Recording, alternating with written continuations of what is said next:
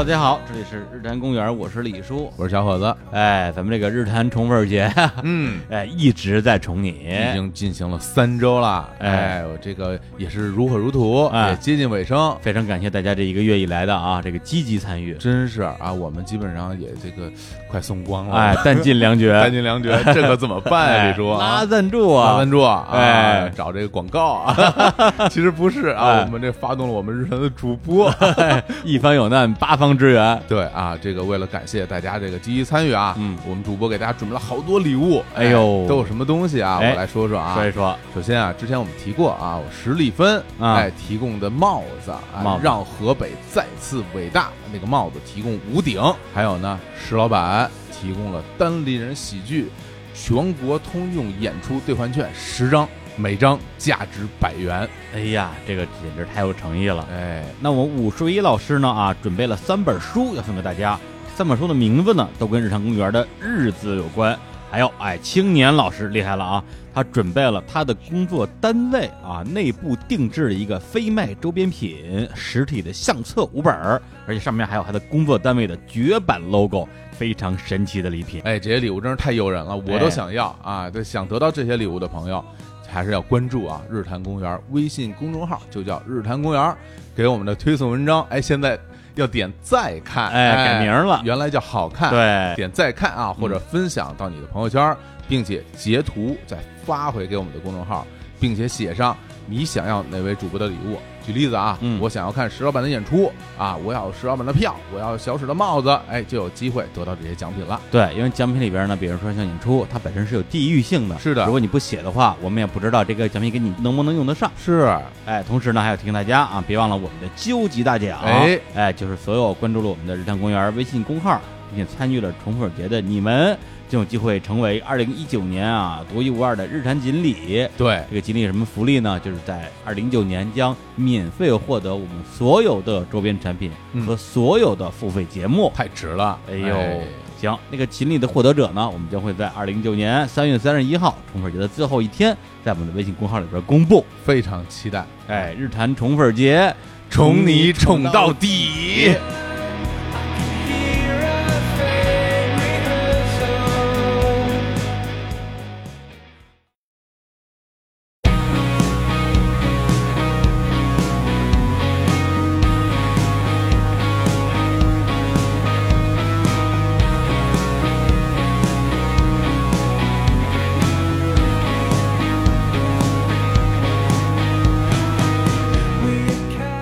Hello，大家好，这里是日坛公园，我是李叔，我是小伙子，小侯老师，哎，今天厉害了啊！高兴，今天是真厉害了。对，今天那个录音室里边来了一位我们，哎呦，咱们老是童年偶像，我们童年怎么那么多偶像啊？这个应该真的是了，这个啊，，对，今天请到了啊，就是呃，应该是在今天啊，要在全国上映的一部电影，叫《地久天长》的导演啊，王小帅老师啊，欢迎帅导。大家好，大家好，我是王小帅，很高兴到日坛公园跟二位我听过你们节目的人一块。哎呀，哎呀，说的很荣幸啊，这帅导跟那照片上基本一样啊，说明照片都没 没修图没，对对对对对，没有我去机场的话，他们一一安检，我的相似度是百分之九十三以上。是吧？太实在了。这叫最上相，就是，对，所以看电影拍的也非常写实嘛，对对对对对对对很，实在。是，嗯，呃，这个王小帅导演对我们来讲实在是太熟悉了啊。虽然对今天第一次见，但是呃应该说是最早从上大学的时候，嗯就开始看他的电影。嗯我还记得最开始看他的那个作品还在那个 VCD、DVD 的时代。是单车吗？呃，单车啊对，因为那个当时也算是一个话题的作品。那肯定把高原带到我们的生活呀，这真的是非常厉害了。而而且那个里面嗯有些台词，我们好多朋友啊就一直用到现在。真的吗比如我们最近要如果新买一个什么东西，比如说新买一手机啊然后就会跟大家说：“这我买的，我自己买的。对对对，还真是。对对，还在用这还在边的梗啊。还在用。对，单车基本上是接触这个王小帅导演的作品的第一部吧。是。然后后来呢，也是通过各种渠道，嗯。呃，有的时候是 DVD，有的时候是那那种在那个新街口用那个牛皮纸袋装的牛皮纸袋对 VCD，嗯嗯，对，包括那时候像《扁担姑娘》啊，嗯《极度寒冷》，嗯还有《冬春的日子》，我记得反正那时候就是看见这种文艺片儿就全买，对对，基本上就跟跟那个贾樟柯导演的什么《小山回家》呀，啊基本上都是一大批买过来的。对。然后那时候就反正说实话啊也看不太懂，就是嗯就觉得就觉得我得看，我不看我我我我对，这是个事儿。啊尤其是那个，就我后来我们上大学的时候，然后那个段时间大家看了好多好多这种，嗯我们都管它叫文艺片儿，文艺片儿啊，就会觉得说，嗯上个大学不看这个怎么行呢？对啊，你不看这个，你跟别人没得聊啊，啊，哎都都会让自己看。但说实话，就像你说的，嗯。不是特别懂，对，我觉得最大原因还是因为那个时候对世界的了解有限，是的，对，所以他展示出来的那些人的生活状态，嗯其实不太明白他们为什么会去那样去生活、去表达。对这种情情感的变化，各种嗯表达都不太理解，对，嗯但真等到过了三十岁啊，嗯过了四十岁，哎呀再看，哎呀，就不就这么点事儿吗？没错没错，得回头看。当时看确实是我估计，啊，嗯，如果按你们这个状况是得嗯懵一蒙一阵 儿，懵一阵说怎么了，大家都传着，但是看看又怎么样，就有这个过程。对，但是也就说，哎，小帅看过，给我怎么看过？对。对 对，嗯对，对，可以显摆用。是。对，然后他后期的中后期的作品吧，基本上也都看过，对。包括像之前的那个左右啊，嗯。日照重庆啊青红这个啊，嗯。青红啊嗯，就是这个所谓的三线三部曲，是，呃，青红、我十一跟闯入者，对，对，其实我个人还真是，呃，到后来比较喜欢他，就是这个三部曲啊，这个三线三部曲的一个作品。然后那个时候呢，我自己也可能也上点岁数，就我们也成长了，啊也成长了对对早期那些作品，反而我觉得说，可能比如说跟王导自己的生活关系也没那么大。对对，嗯嗯，反正都是有那种年轻人在那种社会上飘的感觉，嗯嗯，不见得是自己的，嗯，非得是自己的故事。是因为那个时候相当于是说，王导还没有完全进入到这种个人化叙事的那那个阶段。嗯，对，然后包括啊，我我这么说，其实我不知道王导同意不同意啊，就是因为我这两天要要录节目，我把您的所有电影基本上全重新刷了一遍。嗯，我发现就是可能最不像您的作品的作品就是《十七岁单车》，就我感觉啊，我感觉我觉得像一外国电影。就是它其实是可以发生在世界上任何一个国家的那么一个故事，年轻人的那种心情，嗯嗯还有父母，还有就是恋爱，各种嗯各种关系，对，不见得是一定是发生在中国的故事，嗯我是这么可能你会觉得里面这些孩子像学呃学校他穿的制服，嗯让你感觉到，就像高圆圆他们制服好嗯像不是中国。对我们这制服没那么好看我，们都是那种特松垮的 这运动运动服。但实际上确实他是职业高中。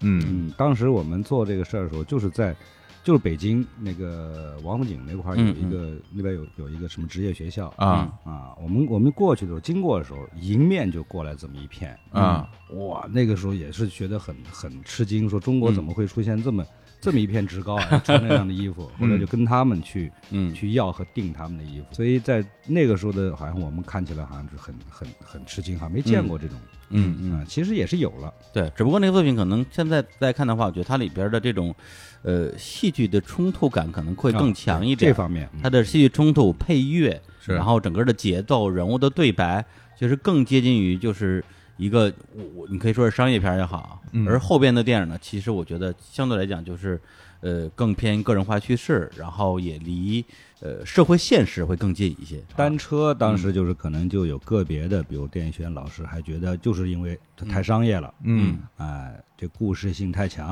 啊还有带有一点点微词，啊，哎哎呦，不够不够那个艺术性，不够艺术性商业了，你看，就就连这个都太商业了，就这还商业，所以这是很害人的，是吧？然后呢，之后就是王导的作品啊，特别是刚才提到的这项《青红》，我是一闯入者，真的，我觉得就是虽然我没有经历过那个生活啊，没有经历过那个时代，嗯对，但是它里边的很多的这些人物的刻画，实际上我觉得站在我至少我们那个年龄的人，对，或者是我们这个年代出生的人，其实是能够呃体会相当一部分的。就把我们从父母那代人嘴里说出来的那些故事给具象化了。我们当然可能头脑里就会去想象说那个时代大家是什么样子，嗯然后看到电影会觉得哦原来是这个样子，是对，给大家一个完整的一些故事、人物、整个表情、服装各方面，让我们可能会更接近那个时代的原样。是，嗯包括像《地久天长》，我也觉得说，从我的感受上，像是那三部曲之后的另外某种意义上的延续，嗯并不是说我要真的是另起炉灶，再开一个家园三部曲这样的样子。嗯，对，所以今天呢，因为呃，我们这个节目的重点啊，肯定还是要聊地久天长，是。对。但是呢，这个因为一聊就有可能涉及到剧透的部分，干脆啊，我们先稍微聊一聊，就是之前我们都很喜欢这个三线三部曲，嗯。来给大家一个缓冲的机会，哎，哎，然后呢，如果说哎你们很介意剧透这件事情，也可以看完了这个新片儿之后再来听我们后面的节目。那适当剧透没事儿。是我其实我自己本人是一个特别不怕剧透的人，我觉得好电影，除非你是悬疑片儿，对。是吧？最后最后最后你一个大反转，大反转，哎，你把大反转留着，哎。悬疑片得把大反转留着。嗯。对，嗯这是王导的片儿，我觉得 就就无所谓。没事，他也没什么也没有反转，哎不怕剧透。嗯。对，呃，那我们还是先给大家解释一下，就是刚才提到这个三线三部曲，这个三线到底是个什么概念？呃，三线呢，是因为是一个它是一个军事化的当时一个行动，嗯。所以呢就是一直保密啊、在那个山里面，我们那里面都是以那个编号来说，洞几几洞几几那种编号哦入场，应该是在六十年代初，就是说中苏那个关系开始不好了，嗯不好了以后呢，就是其实刚刚这个建国十十来年嘛，嗯，整个都百废待兴，其实还没有没有实力还没强大的。嗯那周边呢就一个苏联，南边呢像印度啊这些形成一个包围圈，嗯，对对嗯、好像战争这个事情随时可以发生，对，而且当时就是说要打仗。嗯这样的话呢，从整个的这个政府的这个层面说，这一打仗，那么我们中国的这个重工业啊，还有一些军事工业，一般都是在上海啊、东北啊、沈阳啊、北京啊的，这样好像就是前线就有这么多呃有可能被攻击的目标。嗯嗯所以为了打持久战，为了呃防守，决定呢就把这些沿线的重工业，特别是军事工业，全部后撤。啊，嗯，后撤到三线有小三线，江苏什么安徽那那带，然后呢一直到嗯。比如说西南一带啊，云贵川，嗯。然后甘肃那边的山里面呢变成大三线，大三线，大三线指的就是特别偏远的意思吗？，对，就离得远嘛。哦。小三线、大三线就是这是一整条。决定了以后，我看材料里面哈，当时我也小，嗯。嗯，现在看再回过头看那些材料，已经百度有了，嗯就当时是看不到的，现在有了，看到了以后，等于说是，啊、应该是比如六四六五年的时候决定大三线政策，决定了以后呢，就把这个器材呀、或者是人员啊、嗯建厂啊什么，就半年就在这个沿西西南西北一带就落地了。哦哦嗯，很多人就他们是当时是挑某一些工厂、嗯是高技术的这些人，嗯都是属于精英人才，因为他觉得到那以后都是军工嘛，嗯到那所以整个就过去。哦而且这个过去呢，是不是一个两个人说调一个人过去？他是希望就是在那安定，所以呢，基本上全家调过去，就跟那个知青不一样。啊对，经常讲知青，知青是大家兄弟几个，你抽一个去，嗯代表到底下去，这个是全家革命啊啊。那么你如果都是在这个工厂，那更是没得说，就过去了。啊啊，如果你是在工厂的技术骨干，他们需要你，你的爱人或对象不在这工厂，在另外一个单位或工厂，他就一个调令过去，跟那边说，我们这个人要走，你们家属必须随迁，然后选址都是部队拿那个那个那个飞机过去啊，开到上面一看，这个地方崇山峻岭的，嗯。就这儿，然后在里面就就我天开工。看哪儿偏远就对哪儿偏远，往哪哪能够防，比如说导弹呀、啊。防原子弹呀、这种。嗯。以这个概念过去的，你想想，就上千万人就在带的家属，甚至有的时候年轻啊那时候二十郎当岁，刚刚毕业没多久什么的，把父母有时候带过去。哇。哦那么这个时候有时候还生了刚刚生了孩子，像我就刚生，对吧？六六年嗯。这边就第一批开始过去以后，六六年第二批就全部要过去了。啊。刚生下来，但没办法，已经要去，这是一个响应号召的事儿。嗯，当时您是在贵州什么地方？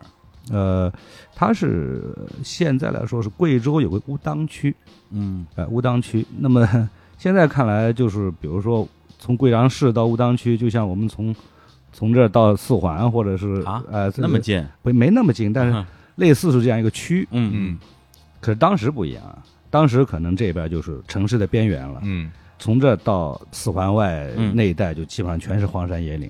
而且贵州那边大山，也也不见得有路，就对对对，啊，那个都是都是那种山坡路，一啊环一环一对一一起一伏的呃山坡路，然后呢，就路质也不好，也不是那种特别铺好的水泥地，嗯或者这柏油马路全是。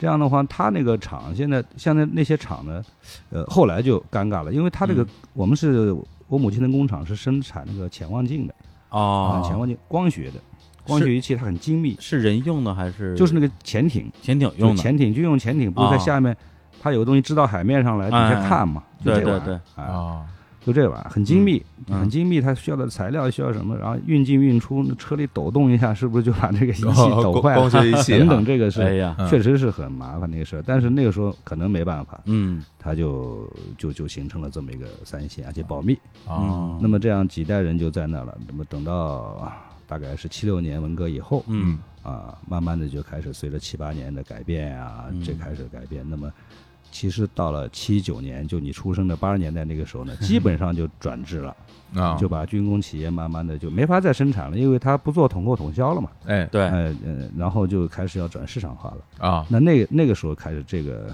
三线厂就开始没落了哦啊，原来。如此就这样，但一直到现在，嗯，对，因为之前就是看您的那个履历啊，说是在这个上海出生，然后呢很小的时候就跟着父母去了贵州。对我第一反应是是不是知青下乡啊什么之类的。有点像知青哈，哎后来发现还不是。说实话，就是看电影之前，我还真是没听说过“三线”这个词儿，对，根本就不知道说当时有上千万人因为就是国家的号召，然后到了偏远地区去，而且最要命的是里边有相当比例的人就再也没机会回来。没回来，对，而且还不是说不想回来，是那个时候实际上你想从这种偏远地区回到自己的原籍，甭管是北京还是上海还是哪儿，是需要这个组织上的这个派遣的，呃就没有人安排你回来，你不能回来。回不来，而且他户口是全家的户口。你比啊如说想回上海的，一个人好解决，你要现在有嗯全家加孩子加父嗯再回来，这就很难了。嗯这种安置就很难了。对，所以就针对这个三线这样的一个背景，然后就拍了呃《我是一惊鸿》跟《闯入者》这样三个作品。对，《我是一》其实呃是应该最接近你的自传的这样一个一个作品吧。对，讲的是你一个小男孩十一岁的时候发生的一些事儿嘛。我这等于说是应该是几个月吧，刚刚出生就就过去了。嗯那我的六六年呃五月份生的，第一个国庆就已经在贵阳度过了。哦。呃，四个多月都度过了。那我父亲呢，也是因为这个整个的打仗的要打仗的战争要来的这个风声是很紧，嗯嗯。所以呢，一看这个孩子出生了，那个母亲要要要要到那工厂去，也没办法的情况下呢，呃，就我父亲也跟过去了。啊。啊，等于说他是原来他是呃上海戏剧学院的留校老师，哦。大概都教了八年书了。嗯呃，这个就像这个后来这个嗯第九天长讲的一样，就不经意的一个一个转变，一个拨弄，可能不是自己主观的啊，嗯可能是因为整个的是这个呃社会的大的这个趋势对，他一下子就，你想从上海戏剧学院的本职工作，呃，表演系、导演系这个，呃一下就跟我母亲到三线。哦，您父亲是跟着母亲过去的。哎、跟着跟着过去，跟着过去呢也没办法，怎么办呢？只能在工厂里，工厂里，呃，比较接近他的这个工作的，嗯。就是到工会啊、工会等等。组织的活动，呃，工会对，呃，组织还组织不了，是啊。厂里要组织活动，他去帮帮忙，啊，搬搬桌子、弄弄话筒这样的。嗯。然后我听说是实在不行了呢，厂里有那么需要一些仪器需要油漆的，啊，啊因为这是技术工，就是最最简单的，刷油漆。刷油漆，嗯，这样啊。等等。嗯，后来就实在是觉得太可笑了，那就安排呀、找人就安排到了贵州省京剧团。啊。嗯。啊，算是有一点点接近了。对对对。啊，京剧，但是啊说他也不是学京剧的，反正就这么，他这一转变，啊，他的人生这个轨道就彻底变了，嗯。啊，是这样。所以呢，我从后来到了七九年吧，我啊们算是不错，因为我啊父亲的同学惦记他，嗯。觉得这个实在是有点浪费了，哎，呃，请他出来演戏。这样的话，我们从第一波就嗯离开了这个当时的三线厂，我们的啊工厂，去了武汉是吧？啊去武汉，因为武汉军区话剧团让他演一个戏。当时是后来等于说是文革之后，当时有各种话剧开始要开始出现复苏了，哎，嗯离开样板戏，八个样板戏开始复苏了，什么玉屋深处啊，啊，对对，对。啊东晋序曲啊，东晋东晋的开始了，开完世界三中全会了嘛。哎，对对对，然后79年正好是呢，我出生那一年，是是哎，七八年的科技大会也开完了，哎，整个国家开始走这个路线了，然后他就到那演出。演出呢一看是部队，然后人家提个醒说你要不要离开这个嗯大山沟到武汉来？啊，嗯。那我父亲也不知道啊，也不知道怎么着，他说那你就参军，必须参军，啊。因为参军之后呢，等于说随部队家属可以调出来。嗯。啊，啊，所以说我父亲其实不太愿意参军，后来没办法，说那好就参军吧。哎他一参军，隔了一年，等于说七九年，嗯。哎，我们就就随着就到了到武汉到了武汉。到武汉到部队了，算是那个时候比较早出来的。那年我十三岁嘛，嗯嗯，对但是你这么看的话，就是如果掉过头来看啊，我觉得应该这个决定是非常的呃明智的，或者说是幸运的。对我觉得幸运多一点，嗯因为我父亲不是那个主动能够，嗯。很多的都是被动的啊，大的个局势、嗯大的趋势被动的，甚至后来我跟他聊的话，他如果没有别人想起他，嗯。啊，那个时候还挺逗的，说打一电话，那个电话是很难的，就那没电话，嗯。对吧？家家没电话，属于那个别人试探着打个电话，打到了我们工厂的这个收发室。嗯啊。那工厂的收发室离住的地方翻过桥和山又很远，啊。啊哎，人家很负责任，就说把这个话筒撂一边儿，还真是大喇叭喊人跑去喊，啊是。哎，正好我父亲还在，要不然我父亲在军艺团上班，他接不着电话。嗯。正好就翻山越岭过了桥，到那一看电话还在，一接电话，我父亲当时说，接到电话说他边跑边绝望边慌张，他会觉得是自己妈死了，哦。就我奶奶死了，就这种电话啊太那个难得了，奇怪嘛，对对对觉得自己母亲死了，完了完了，自己母亲死了，跑到那一接是这个电话，嗯。说要不要演出，有个这个事儿，谁谁谁介绍的，嗯嗯。哎，这才一下子就，如果这个电话没打通或者撂了或者嗯错过，一切又错过了。可能你的辈子就在贵州过了。那就肯定的，在嗯。我估计也得在工会或者大不了不在厂里的话，在嗯。呃贵阳市里面当一个什么文联主任什么的，呃，这个是有可能的，所以那一切都很巧。现在回想起来，就这个命悬一线的感觉啊，是稍微错一点点就完全不一样了。是嗯，包括像《青红》那部电影，我当时看的第一遍的时候，头半个小时其实都不知道这帮人到底在说什么。他讲的就是贵州，哎。然后要返乡，嗯。然后因为那个女主角是呃又是高圆圆啊哎，是。女神啊，高圆圆嘛，就是她的父亲啊的父母全家都想能够从贵州返回上海是。啊，完全就是小帅导演的想自己的这样一个背景。然后他们的邻居好多都是上海过来的对，大家天天晚上开会商量到底是密谋，哎，密谋是跟组织上争取争取啊，还是咱们就自己跑了算了？嗯，然后呢，同时要玩命的管住自己的女儿，不让自己的女儿在本地谈恋爱，嗯因为一旦谈恋爱之后，这就麻烦事儿太多了，是想回就回不去了。然后最后呢，也发生各种各样的故事吧。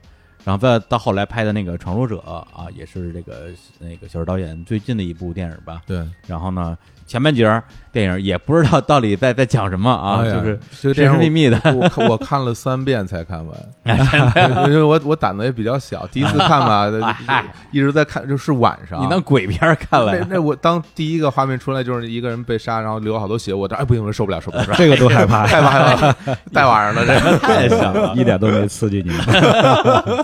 然后最后呢，发现啊，是这个相当于是这个片子的女女主角啊，老太太是啊，年轻的时候犯下了一些错误，对就是当时又是从贵州嗯啊，在三线嗯想要返回北京，嗯然后呢，两家人争一个名额，对然后他就相当于举报了自己的竞争对手，对，内心有愧，然后最后呢，才会有那样的一个很惊悚的剧情发生。而所有这些东西，如果你不了解整个三线这帮人是怎么去的，嗯。就是怎么被困在那个地方，怎么样想逃出来的，可能的确会看得有点一头雾水。是是的需要一个大时代背景的一个介绍，呃，我拍的时候就知道肯定，因为你看都大家都不知道嘛。对，没听说过，你说哎知青谁都知道，对三线都不知道因为我是青红拍完之后，三线这个词儿是才第一次出来。哦。啊，第一次出来，然后再建筑于一些个别的报道。后来凤凰卫视也做了一些纪录片，因为可能哎看看好像过了这么多年没什么事儿了。嗯。啊，不是那么神神秘秘的了。啊。啊，这个时候呢可以被讨论了。啊，可以被讨论了。嗯。然后青红里那个两家呢，就那家密谋的那个啊，嗯。后来不是青红他们家走了，对。也确有其事。哦。啊，这都生活里确有其事。嗯嗯。那个几家密谋的，五家密谋密谋了，真的就是这么多人家啊，嗯。一块儿走的时候厂里都不知道，这密谋的非常好。啊哎，走走了以后呢，就是户口档案都没有了，就扔掉了，哦，哎，直接就回了上海，就身份都不要了，嗯没法要了，就因为那个原来密谋是对方可能那个时候有人接收他们，现在不是后来，呃，各种公司出来了，嗯需要技术人才，嗯而这些人都是人才，技术上啊对对对手，对 对，肯定都是，对对对。但是你要来的话，就像我说的，一个嗯我争取给你解决户口，你这一一大家子。啊，四五口一大嗯。家子，我怎么给你解决？那他们这种最后就是户口也不要了，跑了之后，后续呢？你后续就是他们这几个人呢，直接跑到上海的浦东，嗯啊，那个时候浦东还是农村，哦对对还没有那个，所以他们就觉得很绝望，怎么嗯。呃回上海怎啊。么没有进上海的那个氛围，而到到远远的浦东看那个上海是？到了乡下，哎，到门头沟我那个对我们几个同学都到那之后怎么？特别失望，然后、嗯呃几家人家就是一人分那么小平房，就在麦田里的小平房，一人分分几家待呢。啊，然后孩子们都都就就跑着跑着跑到一直跑好远，跑到江边，嗯跑到浦东江边遥望那个浦西，说那才是上海，我们这个地方算什么？然后大概十几年吧，嗯啊呃，没得书读呀，户口也没落下来。啊，等到十几年，慢慢这个又越来越开放了。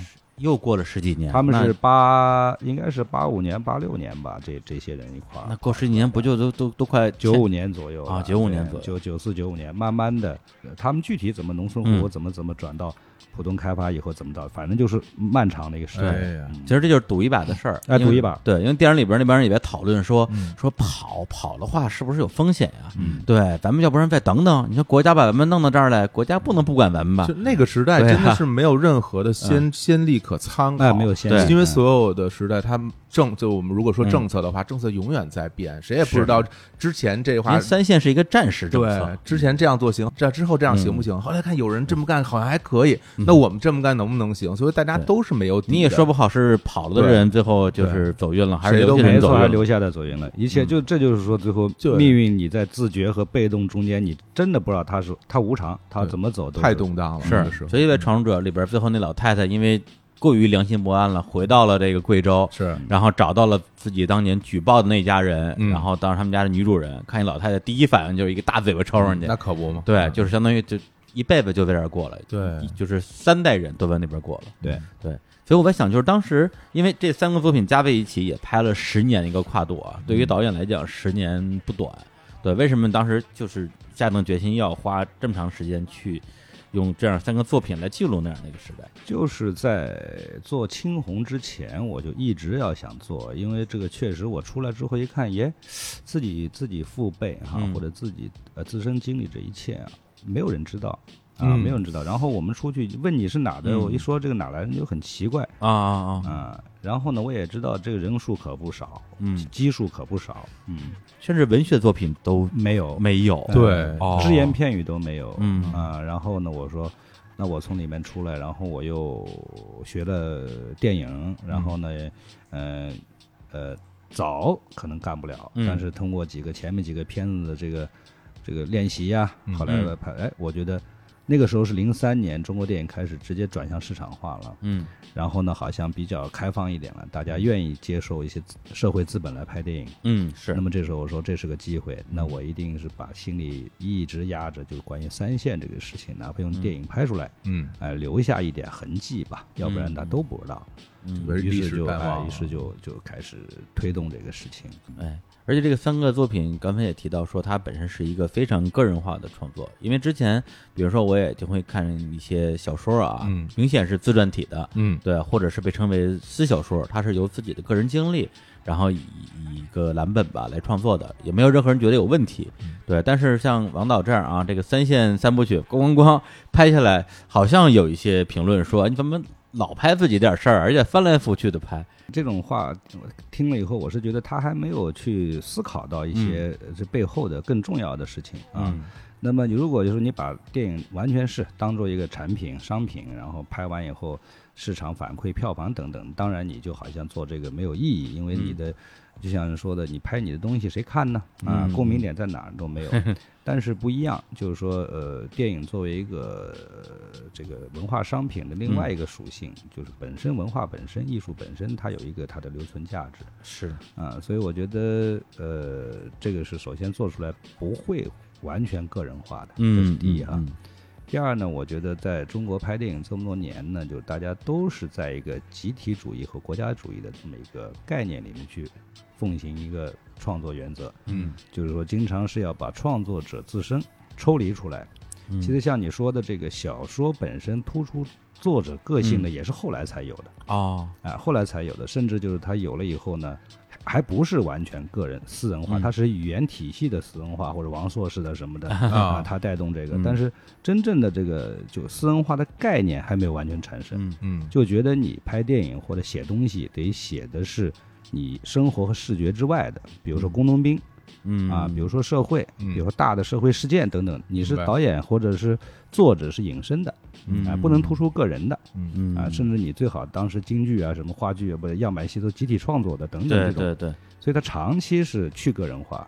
嗯。这样的话呢，就在公众里面，或者甚至在呃文艺圈或者艺术圈里面，都好像约定俗成的觉得你不该写小我，明啊白明白，是是你要写大我。嗯啊，这才是为我们来拍电影。嗯但实际上呢，就忘了，其实好多的这个作品，我想写你写不了，我写我自己行不行？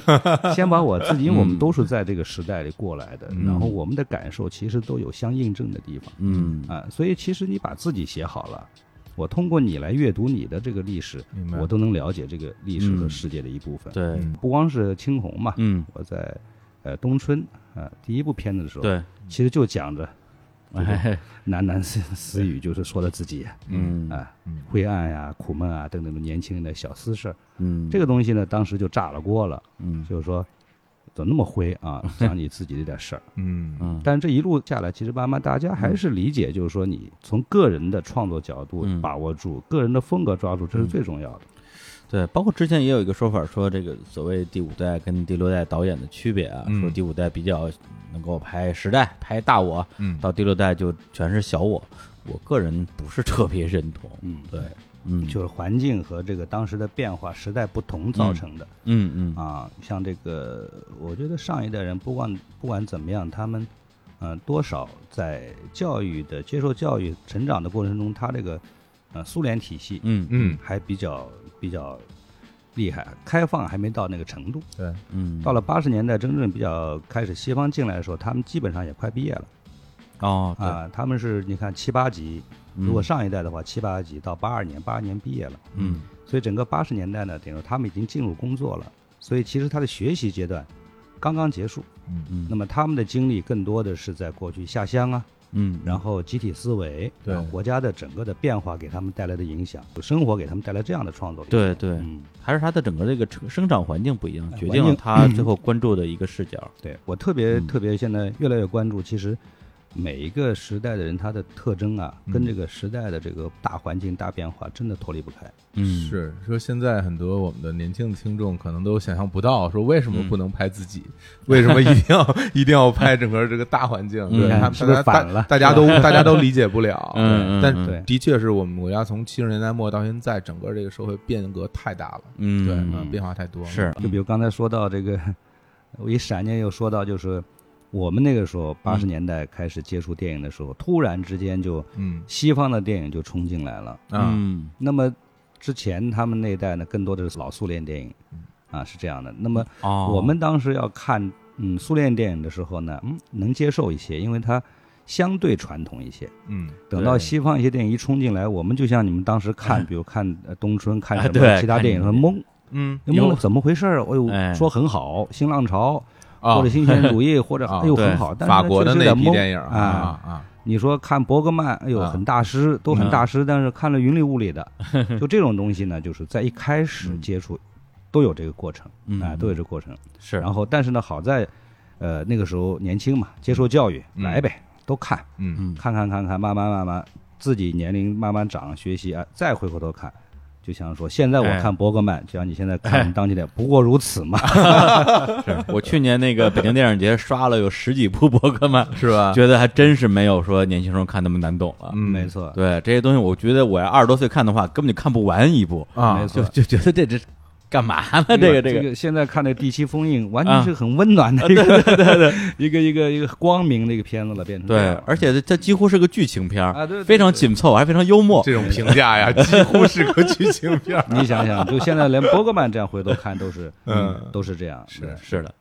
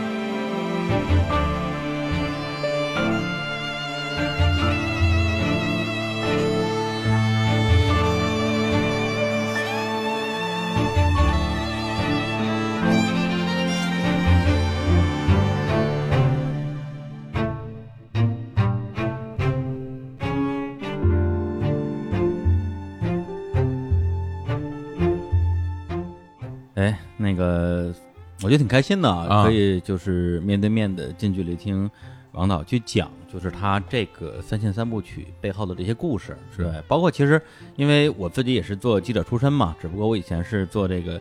呃，音乐口的记者啊，嗯采访都是一些歌手啊、音乐人之类的。嗯其实那时候就挺想采访导演的，因为我我也爱看片儿，嗯，但是你分到音乐口了，那个没机会嘛。是。哎，现在终于啊，不用受到这个这个版面的限制了。太好了，对啊，自由了，自由了，自由了。嗯，而且那个刚才其实也提到，呃，王总他王总？帅导帅导，帅导，嗯，这多好玩啊！这留着别剪掉，王总，嗯，王总，素材感都是素材感啊。素刚刚材感，提到 这个帅导啊，嗯。他是上海出生，然后贵州长大，然后十三岁的时候去的武汉是吧？哎对，嗯。去了武汉，武汉待了几年啊？武汉就是中学读了两年，读两年哎，两年之后呢，正好那时候因为学画，啊，学画就等于说把从日常的这种功课啊、学习里面跳出来，嗯。然后就考了八一年那年，也不知道怎么稀里糊涂嗯。就考上了这个 这个 北京的这个中央美院附中啊。啊，当时觉得哇，去中央了，不得了啊啊。是感觉。哦，等于说你这个中央美院附中的时候就已经到北京了，是吗？对对对对，哦，然后是附中十五岁去的嘛，附中是中专，啊，拿到中专文凭之后呢，其实直接可以工作嗯。嗯，啊，实在考不上大学也没事儿，嗯是这样的一个情况。嗯，对，结果你这个这个附中毕业之后，然后就考了北京电影学院的导演系，，对，后来又转了，你看，就就绕着绕着就绕到绕到电影上来了，原本没想过。嗯啊，等于说作为一个上海出生的人，其实你并没有长时间的在上海生活过？完全是陌生。啊完全陌生。对上海就是啊。嗯、没有丝毫影响。等于说嗯后来我拍电影，经常不是去点国外什么的，就等于说可能对什么罗马呀、巴黎都比上海熟。对，虽然在电影里面说那么多叫回上海回上海，对，是。其实自己本人最后并没有回到上海。嗯我就挺完全没有。我就挺好奇，那您嗯。自己心里边的所谓的归属感是在哪里呢？就是这些地方，早期，嗯嗯呃，虽然到了北京，然后呢，我在中央美院考完以后，录取通知书上了，到九月份呃入学之前，嗯。我就终于给我给我爸提了个要求，因为我嗯。爸那个时候正好他在上海戏剧学院找找他去演个戏。哦。哎，演个戏。我说你你在上海，我说现在我考上那个中央美院了，嗯。我要自行车。呃大家哎，不是。那个还还还还还没有那么低级的要求，呃，就很高级的要求，说我必须去趟上海。啊。哎看看。我得看看上海长什么样。嗯然后呢，他不让去，不让去的话呢，怕影响他工作哈。然后我突然有一天，我记得我在武汉不知道哪儿找着一张漏了一张明信片，嗯就那个有那个明信片吧，就正好是从半空中拍这个外滩，哦，给我就比较刺激。就是那嗯个时候，就是说这个外滩长得一样，那个老楼真的像纽约外国一样。是嗯我说这个地方不行，我我一定要去。嗯哎，因为我考上附中，这这是个基本的一个可以提的条件。是哎啊，后来没招了，就去吧。然后我就一个人儿，啊、我妈也没法陪我。那个时候嗯跑到哪儿去啊？这个钱有关系，嗯没钱又，呃，住也不方便，交通各方面很麻烦。我就自己一个人跳上船，是从武汉那个船，哎、坐船去的，哦走长江，顺流啊、啊长江，哇，哎、到到上海，嗯嗯，我爸给我接到他那个那个那个排练那个宿舍里一扔，他要排练没办法，就找一个同事的大哥吧，算是比大几岁大哥，嗯。就给我就开始就在上海跑了两三天，跑的全是什么城隍庙啊，哎或者那些著名的景点，跑那 N 张照片，跑那，然后把你小把我们小时候在贵阳听说的嗯就没吃过的挨个吃一遍，哎。大白兔奶糖我吃，啊，冰砖就那过去啊。那个大冰砖，光明的那个啊，啊。打打开之后嗯。吃了满手奶油啊。的大冰砖，哎。你吃一个，然后呃小笼包子就挨个哎呀，让你把上海的记忆的东西，人家传说东西都来一遍，嗯然后就那个时候就从上海再离开离开上海，因为我的大伯啊，我的爸爸的哥哥在嗯。常州，我从上海到常州看他们两天之后就站着，呃，那火车那时候啊挤的就是坐站票，买不着坐票，然后站票站在那个火车绿皮车厢的那个车门口，嗯一挨着厕所，大家人挤人，就立正站着不能动啊啊，把行李只要塞在自己脚底下，一路就站到北京，就到中央美院附中报道了。啊，从常州到的北京，常州就上海常州这么过去，那是哪年？八一年，哦，八一年这就算从八一年开始，十五岁就开始北漂到北京，到现在，漂就你一岁的时候，啊八一年你一岁的时候到对对，是。八一年八一年还没出生，没你呢，八二年出生，他八二年出生的。哎。呃，你这么说的话，其实我就把他的这个王导的作品就连起来了、嗯。啊，因为现在就要说到我们马上就是今天上映的这个作品，就《地久天长》嘛。哎，它本身讲述的也是一个这个北方城市啊，它背景应该是在包头是吧？嗯，包头，对，但是我说实话，嗯。就是这个《地久天长》里边电影里边出现的所有的这些这些物件儿吧，哎，对我全见过，以至于我看了很长时间之后都觉得这这应该就是北京，就是北京那个，对啊，就是就是，咱不说别的，就一点点小细节，就是那个黑白电视上边放了一个托儿，托儿上面有好多那个小棍儿，上面有一小球儿。那是干嘛就用？那个东西，我天！我一看我就我就我就疯了，因为小时候我们家也有这个东西。家家都有，对，我觉得我我有我得有二十多年没见过这东西了。对，其实像北京哈，你霄云路那一带，嗯整个那一片是几机场嗯啊，那个院落就很像包头，就是说等整个的工业城市嗯。在那个时候建筑都一样啊，啊，然后要么就是筒子楼嗯。啊，要么就是一个大大单间然啊后，那是襄阳你路那儿那个地质仪器厂里面啊，对对对嗯，然后你厕所你公共厕所上的嗯差不多，这个厂都嗯嗯都是一样。嗯，对，然后呃，所有那个时候能能有的东西，大家都一样，好像你有一个东西一传播，大家都嗯。去追那个东西。对，是啊某是，种家具，还有那个时候，比如说那个桌子上面贴那个什么玩意儿，嗯，就贴一种像嗯。像叫什么，哎呀，我都叫不出那名字，就是叫什么格之类的哎，东西，对，类似这种东西。哦，那玩意儿啊。我小时候老抠，哎，对对，有时候哎 抠不抠不就掀起来了，老板老板老 板对对对撕成一块缺个角什么的，对对对对哎，对。他贴这个全部都贴这个，对，对。包括跟那个地板革基本上是哎，地板革也是啊，地板革弄成那种哎黑白的或者黑白的，我们家是绿的跟白的，绿的白的，对，因为因为这那些画面我真是太熟悉，因为我小时候就住在那个您刚才说那地质一场马路对面我经常去那里边玩然后那家里的陈设，包括有一场戏，那个小孩刘星星，的小时候嗯他在家吃饭，然后那镜头拍过去，墙上贴两个奖状。那奖状的颜色就跟我小时候得奖状颜色一模一样，就那种橙色，因为他跟我岁数有点大嘛，对。完全就是一代人，对，是是对特别怀念，对，所以我当时一开始对这个片子的剧情什么的也没有去了解，嗯，，对，就是从零开始，然后上一上来的画面就是八十年代的景象，嗯，我一下就觉得哇，好像就是回来时，光倒流了一样，对对，里边看到的每一样东西，我小的时候都见到过，嗯对，双卡录音机啊，人们穿的那些衣服啊，嗯其实很容易就进入到电影情境里边嗯。然后呢，看着看着就发现说，哦，这个电影它到底讲的是什么？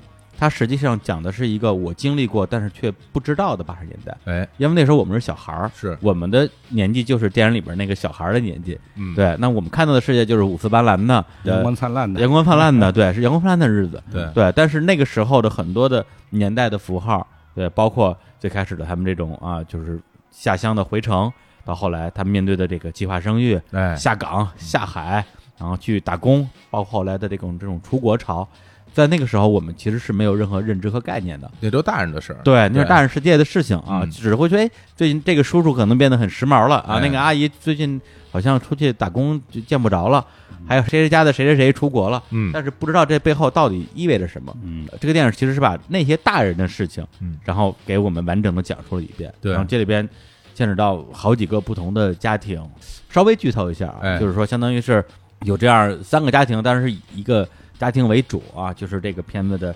呃，男女主角啊，这个男主角，哎呀，非常厉害啊！嗯拿了这个这个柏林的啊，两个最佳演员啊，嗯最佳男主角跟最佳女主角。呃，王景春老师演扮演的是这个男主角，叫刘耀军儿啊，哎，听这名儿特别熟，因为我们有一个主播叫李耀军儿，嗯对，是那个就是潘百富嘛 本名啊。然后呢，这个咏梅老师扮演的是王丽云啊，嗯就是这个呃女主角，就是一对夫妇，他们本身是呃有自己的小孩儿，嗯然后呢也有很好的这种街坊邻居吧，的，结果也是因为一些意外的原因，对他们失去了不止一个孩子，嗯呃，他们上小学的这个孩子是因为跟邻居家的孩子一起去水库玩的时候，就就淹死了。溺水身对，亡，啊然后呢，在此之前呢，他们本来有另外一个生孩子的机会啊嗯，当然那个时候是不允许生二胎的嘛。对，然后呢，因为当时的计划生育政策，然后这个孩子也被流产了。嗯而这个流产的这个这个执行者啊，同样是他们的街坊，也是好朋友的嗯好朋友，最好的朋友，最好的朋友啊，叫叫海燕儿是吧？哎李海燕，李海燕，嗯对这个最后搞得这两家人的关系就非常非常的紧张，因为他们的孩子这个被淹死的时候。陪在身边的也是李海燕他们家的孩子，而这两个孩子本身也是同年同月同日生，对，就跟亲兄弟一样的那种关系。是，对，导致了相当于是，呃至少是两个家庭的悲剧吧。最后，这个主角夫妇就背井离乡，因为实在是没法承受，就是丧子之痛留给他们自己的那种那种创痛吧。然后就跑到了，先是去了海南，后来又躲到了福建福建，嗯对，在一个人生地不熟、语言都听不懂的地方，有点那种了此残生的感觉。然后又发生了各种各样的事儿，对，各种各样的事儿，对，所以他基本上相当于是在呃三十年的一个跨度里边，然后呢，呃，穿起了在那个年代所有这些大的时代浪潮，嗯。对，包括刚才我们提到的这些关键词，对，是这样一个作品，是，呃，大家听这个呢，好像是凄凄惨惨、悲悲切切啊，其实呢、嗯。没有。啊。其实这个处理的，我觉得在他们两家嗯这种特别好的朋友关系里面，嗯。那种早期八十年代的时候，大家那种快乐嗯。啊，那种对对未来的这种美好的憧憬，嗯。信心十足啊。那个时候，改革开放嘛，一切都百废待兴往前走。对，呃新式的东西进来，然后呢，确实对一个孩子掌上明珠，嗯我觉得是这个这个我们需要这个少一点占用资源，人口少，我们好发展生产等等一切这种嗯向上的那种。所以呢，就是呃，就算是啊出了这种呃天有不测风云，嗯嗯、之后他们的人生其实就慢慢人生，他们要努力过下去。嗯嗯所以这个片子整个的你呃看的过程中，它就是像生活一样，可能他们在表面上在掩饰着伤痛，但是给对方是微笑，嗯，是这样淡淡的就这么，哎、可能这种忧伤，可能淡淡的呃，那触到你，或者你有感受是底下的这种你能感慨就呀，这么一生哈，就这么过嗯。来，因为某一种某一种东西一不小心，一个像轨道一样一搬搬过去，人生就两岔了。嗯对，我觉得他其实这个从呃人物和剧情的设置上，的确有很多的这种，你说是无常吧？嗯，对，包括他整个电影其实分成三个比较大的时间的这个跨度，对。一个是就是在这个小孩儿呃去世前后，嗯。对，这是一个时间段，然后第二个就是在这个相当于是他们已经南漂到了福建，然后呢已经有了一个其实年纪很大十几岁的一个养子，对。就是王源演的一个角色，然后又发生了一些后续的一些剧情，然后最后一个时间段就是又过了可能差不多十十年左右嗯。然后他们因为刚刚提到那个海燕儿，然后因为要就就是得了绝症，对。要去世了，对，然后大家不得不回去见一面，对。吧生死。呃，平常如果没到这个时候，嗯。大家不联系啊，大家就这么过下去了，嗯觉得日子绵延无期哈。但是呢，遇到这种事儿，再嗯。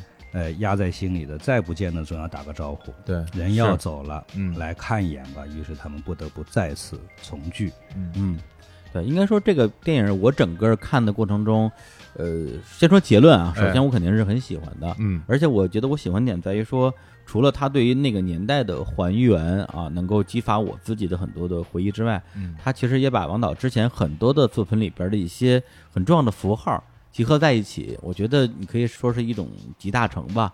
对，然后我还大概梳理了一下，比如说对于像这种历史造就的人性之恶，就比如说像计划生育的这个部分，其实跟闯入者那个有有有点像。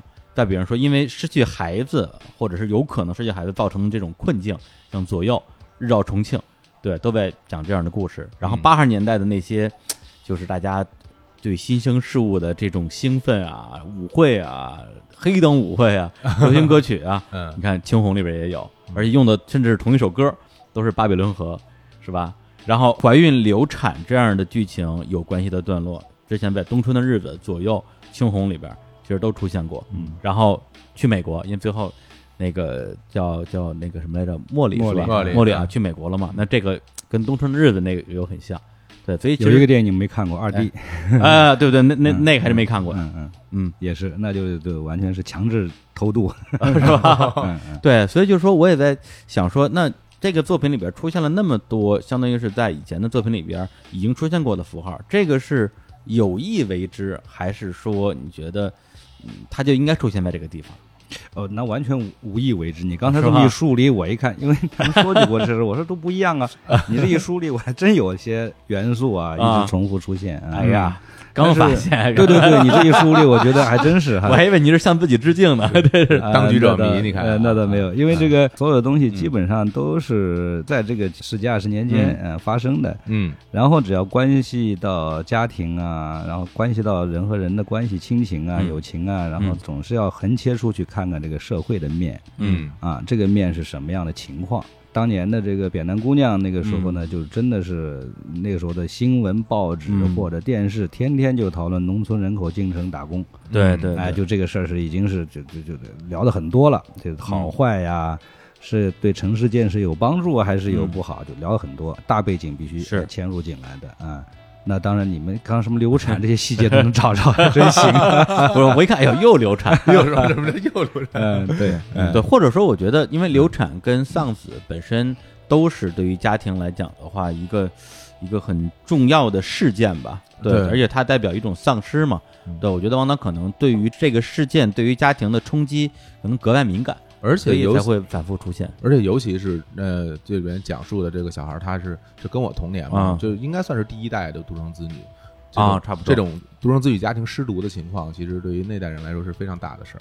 对对，嗯就是不可想象。对，就是我们看到的、呃、眼见的，反正都是呃相对正常，然后正常的社会、正常的发展、正常的变化，然后我们面对的人，就算是面对独生子女，你只是面对他了，呃，看见他了，他都是在正常的生活里。虽然每个人心嗯情不一样，性格不一样，但是他还是一样大家的。如果一旦一旦没有了这个，就他就进入另外一个，好像是一个暗世界，是的，是的，另外一个世界，嗯你都你都不可想象，进不去。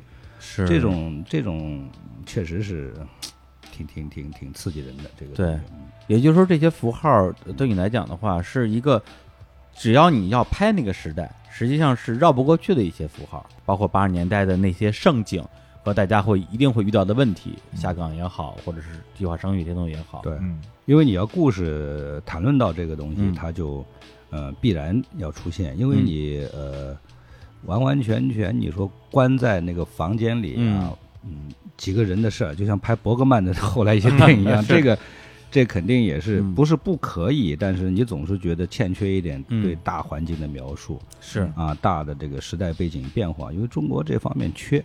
嗯啊，就现实主义题材或者哪怕纪录片，哪怕什么都嗯缺。所以呢，你要拍，如果带能带到这些吧，就这样把人和环境能够结合。嗯因此，很多的元素，大家说嗯符号，其实这是不得不为之的。嗯，你不能把符号搞得不是那个时代，啊，对对对就不对了啊。对，或者说作为一个现实主义题材的电影，然后特别是三个小时的一个时长啊，嗯，去反映那样一个时代，我觉得在国内这样的作品的确也不多。而且帅导在处理这个雕带大时代背景的时候，他其实并没有说先是猛的先把这时代背景给你铺这儿，然后然后再交代这些事情，都是穿插在故事里，对铺铺在后面，对。可能从一些侧面，比如从报纸，或者从从从电视上，嗯。或者从其他人的侧第三方的角度里，把这个大时代背景铺出来。我我在看的时候，我当时心里会有两个感受，一个感受我会觉得啊，这些事儿啊严打了啊，这个、啊是吧？要对对对要要枪毙啊！哦这我对都，小时候流氓罪，听说过，对，嗯。然后这颇有一批哈，然后包括什么下岗啊，各种事儿，我我是我觉得我是理解的，但嗯。是我当时还有一点担忧，我就怕说年轻的观众甚至嗯。外国的观众，他们可能感受不到这个大背景的这个铺在那边的那些那那些那些内容他们看起来会不会觉得不不太好理解？我我相信他们，比如说，特别是到了国外，啊这些方面确实会有障碍，嗯包括中国人。嗯。啊、也会有一定的障碍，因为你跳跃啊，你你这个呃，在这个时代里面跳来跳去，啊，对嗯紧跟着人走。然后这个东西呢，你让呃一般人，就像嗯，谁又看了，哎，哎呦，你们多好，嗯。你们都说好，我去看一眼，一嗯看就像当当年看我们的打 黑黑胶片或者那，说这什么呀，这糊里糊涂 是吧？肯定的，因为他们年轻啊，对，一头雾水啊，对啊，电影的语言呐、嗯。电影的营造气氛，他还还不熟悉，他看惯了是那种顺着讲或者很简单的故事，很清晰，他能够接受。嗯。就跟小时候我们看那些，你们还我们小时候看那些《渡江侦察记》啊，侦察啊兵那个好人坏人很清楚对对对哎我们才能明白，对。对打好人打鬼子，这是嘎子什么哎。什么的，对吧？一胖墩到哎，一到那个，当时我们小时候一看到罗马尼亚电影，我们都看不明白了。哦罗马尼亚电影戴着帽子吧，他不清楚，嗯这好人坏人混在一块儿吧，有时候我就你就糊涂了。毕竟我们的眼睛没有训练到那个程度。是的，所以呢，这个东西呢，肯定就算这样给大家大众看，我相信可能大家都会有一些，哎呀，你们说那么好，我怎么看不明白，稀里糊涂。但这没关系，它需要一个过程，需要这样的电影，先把这放在那块儿，啊。先扑面而来，让你感受到。那这就是你有意为之的这样的处理，对对因为我在看前大概嗯二十分钟的时候，我心里都会觉得，哎，我说这门槛有点高啊，是是是因为这个时间线切的也很啊，快，对，对它时间线是是是跳序的，而且人物不是顺着来的，人物人物的关系的介绍也是完全的。直接镜头直给的，小孩儿原来特小，啪长大了，这是哪个？我当时还看半天啊，我对。说哦，这是那个，谁是谁是哦这是那个啊啊！当时我还理解半天，当时我你说的很对，门槛很高，是门槛很高。嗯，呃，呃像但是这个为什么在柏林在这个还行呢？就嗯。我不管哈，你嗯。门呃，就我的门槛是这么高，这样的话呢，我肯定是面对的这个观众是大家至少有一点这个基础，然后嗯，但是呢，好在什么呢？我有一个有一个信心，到现在观众看，嗯，毕竟还是观众，不管他是职业观众嗯。还是非职业观众嗯。啊，有些非职业观众感觉也不错，为什么呢？就是跟着人走，嗯，就就每一段落其实发生都是事儿，然后对人产生了一种情绪和情感的影响，嗯。然后你就不自觉的你就进到这个里面去了。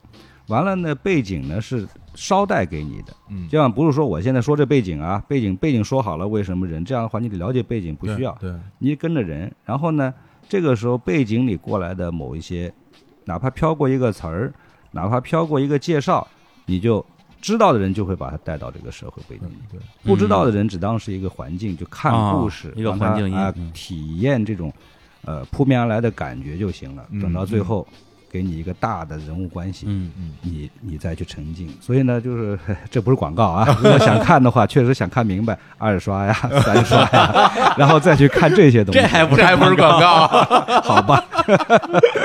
但确实，但是如果说对于这个门槛来说呢，至少二刷、三刷可以。的确，因为信息量是非常信息量非常大大的，对对。不过说实话，就是关于这点，我倒是跟小欧老师有不同的观点。，哎就关于外国人能不能看懂的问题。啊，对，因为我自己看片还真有个习惯，就嗯特别是一些非常典型的中国题材的电影，拍的就是中国，对，感觉好像就不是中国人就不可能看懂的电影，我会故意的把自己的视角切到外国人的视角，哦。我就假装我是个老外。我还有这种能力，都有我我我啊能我能。啊。对，假装老外就是这什么什么什么文化大革命啊，啊什么教程我都不知道，哦，对，但是我就想哎，把这个汉字翻译成英文，嗯说啊这是一个比如说控制人口的政策或者怎么样，看不懂了，要翻译呃，就是我我我我，我觉得有点有点类似于我第一次看，比如说看《范建列宁》，啊，我对，其实我不知道范这个意思。那个那个时代的德国嗯。到底发生了什么，嗯。但是我大概可以想象，嗯。对我去猜测，啊，对，可能对我来讲，作为一个老外，我的唯一的难点就是大家长得一模一样，分不清谁是谁，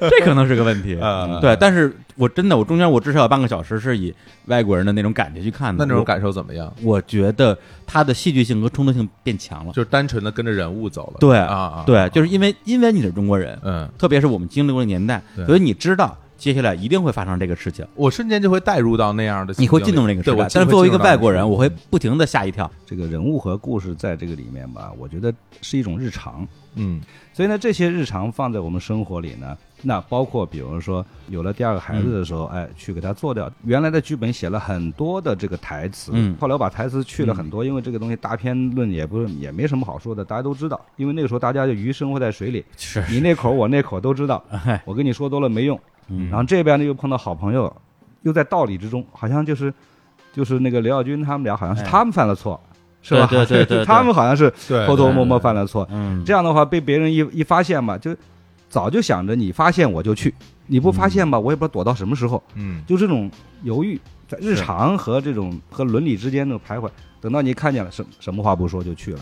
嗯所以的这种强制半强制吧，是在一种是那样的一个环境，对特别特别日常。最终处理出来的这这出戏对我的触动还挺大的啊。或者说会让我当时看的时候会觉得嗯。心里边砰的一下就火了，对就要搁你，我我我一我，对我一下我嗯。急，因为就那个场面就是他呃过来两个人把这个廖就是给给摁住，然后把他嗯。老婆带走，带到车上。我当时我当时心里就想，我靠，这要是我真的我肯定跟你拼了，对，嗯。管你是谁啊，掐着你脖子说你不不松开他，对吧？因为今天要不然你死点，要不然我死点，反正这现在在会当时很少。对你现在会这么想，当时不是当时不会这么想，对对当时不会这么想。当时你在工厂里工作，你丢了工作，什么都没有了。所以说这个就是，呃，其实就是时代真的不一样了对对对，嗯这个片子看的，就是说你能够隐约感觉到这些，嗯嗯、但是这也不是说为什么大家有时候说起来啊，你怎么有的有人说啊，嗯就是像不像那个，嗯，闯入者啊，嗯闯入者等于说那种好像过去或者那个幽灵。啊，嗯这个幽灵这东西一直跟随着这个飘到北京，飘到老太太的一生，像幽灵一样的抓他，非得把这个东西，呃，这样的东西要带有带有一定的更强的反思和批判性。嗯。嗯。那那我是觉得是那个闯者，他是在那个时间段发生这么一故事，哎然后他呈现了这么一个极端的这个要面对和大家思考。嗯这个呢是一个漫漫的人生，嗯它是一个几十年靠时间一点点度过，而这个时候大家都知道，在时间面前，就从一个。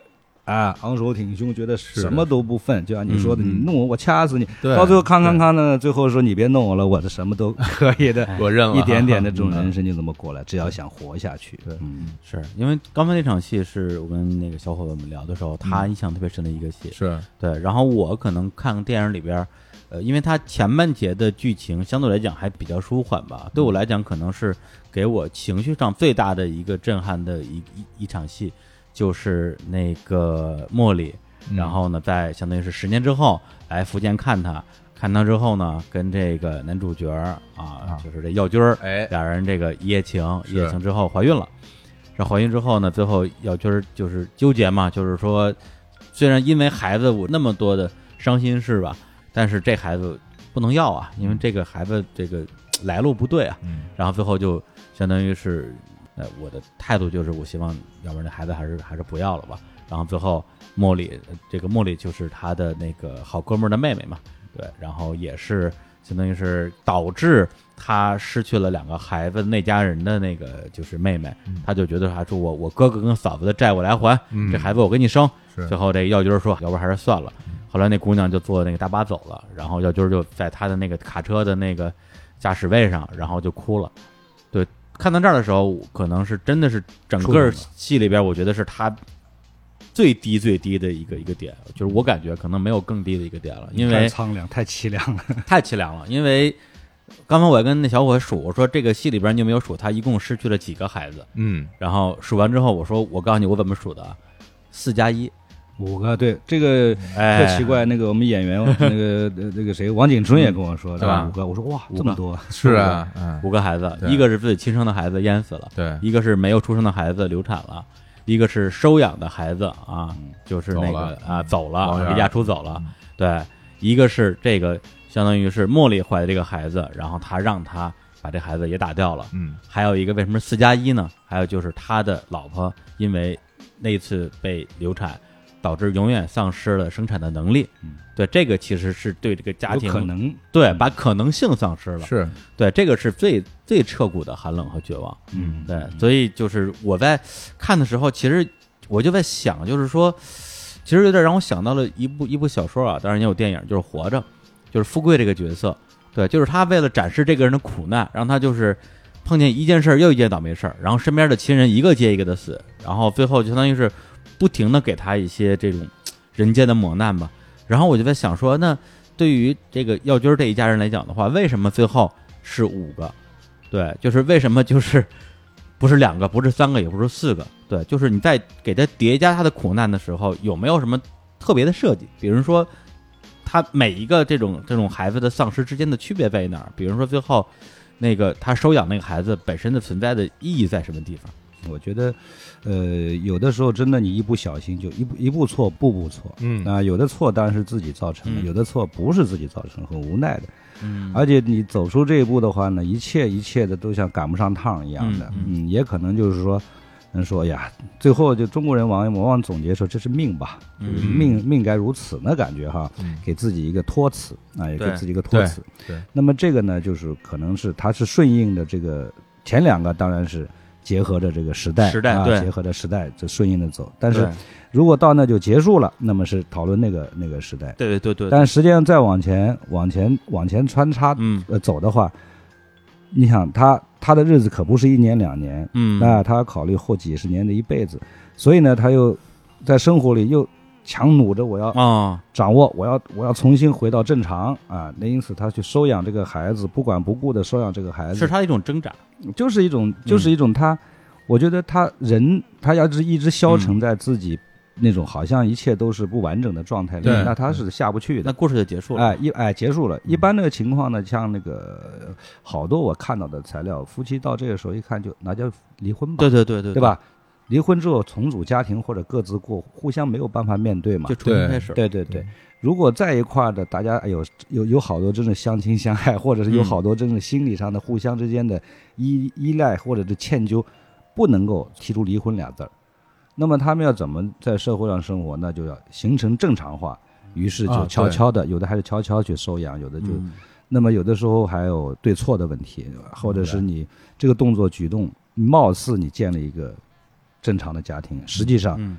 再往下走就出现巨大的这种可能新的变化变故又来了。嗯。嗯。那所以说这些东西都他已经他已经不正常了，他想努力拉回正常的渠道，但是往往有的时候事与愿违。我看过一篇报道，这个夫妻俩，哎，有个小保姆从农村来在家里做，做的特别特别好，嗯。亲极了。最后是这个这个这个这个夫妻俩就透露说，收养他做干女儿。哦哎，这个保姆就跟农村的就家里说，我我我现在有干爹干妈了，嗯嗯那边家里也同意了，但是真正的过下去，嗯知道吧？嗯保姆身份一说，哟，成干女儿了，这保姆自己心态的变化和家里心嗯嗯就完全又开始一团乱糟。嗯，所以就是说，他这种努力的想要营造，那都是后天的了，对吧？后天的嗯努力，这种善意的努力，我觉得嗯这就是像刘星这个，因为刘星这个角角色吧，就比如大家都在讨论什么，就是它留白很多，嗯，因为我这个戏的这很多结构呢，就是像我想写成一种像生活里的，它是突然出现的。对。因为你这个人，哎，比如一出去，一个老同学，一个老朋友，应该是出去，呃，七八年没见，再一回来，哎，他带了什么，他的变化，你是突然之间到你面前，啊，对吧？对对，然后你是再去了解他这七八年干嘛，对，你不可能再往再往后倒，再往后倒，你不可能远跟踪的。他的出现，只要时间够长，嗯。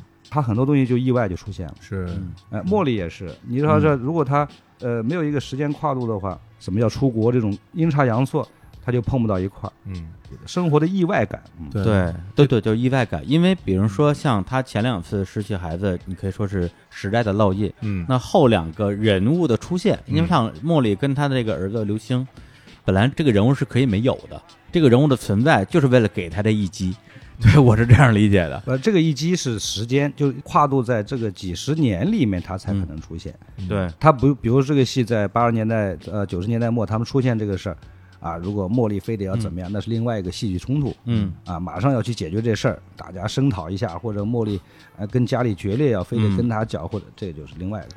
他只有在一个时间的长河里吧，他这种偶然的碰到，嗯那种之前少女埋的这种情愫，那个时候才有可能。嗯对要不然慢慢的时间长，天天在一块儿就皮了，就没这事儿了。对，他还说了一句说你们俩那么想要个孩子，我给你生一个呗。然后后来那个耀军就说我要的是我们的孩子，他嘴上是这么说的，那心里我觉得是有动摇的。当然，对肯定是有动摇的犹豫啊。虽然这个孩子只有他自己的血脉啊，因为是他跟茉莉生的，嗯但是他也会觉得说，就是我我我叫军难道就就要绝后了吗？其实对他来说，我我倒是觉得 对他来说，没有他的血脉都没关系，嗯只要有一个孩子出现在他们夫妻二人之间，对有一个就行了，对这生活才好好的，他就能按正常的生活过下去。对，哎但是要细想，因为原来的戏更多嘛，嗯哎，几家人家都过来了，要谈判呀、什么的。啊那，嗯这个篇幅，那么我就想，其实，在他们俩哦之间就可以解决这伦理问题，嗯那怎么办？嗯确实，你一细想，嗯，孩子的命运，我们已经遭受这个命运了。嗯。现在这个为了我们，你再生出个孩子，孩子一出生，你娘又不在了，对，你这这这个就就对孩子这不合适，这个的。增加了新的问题。这很新的问题。完了，你呢也是，你现在说的好好的，这就是变化哈。如果说这戏往下写，说好生，好生，大家都很冲动，对，然后甚至那个丽云说好，你们生，嗯。我来带，等等的说的好好的，嗯，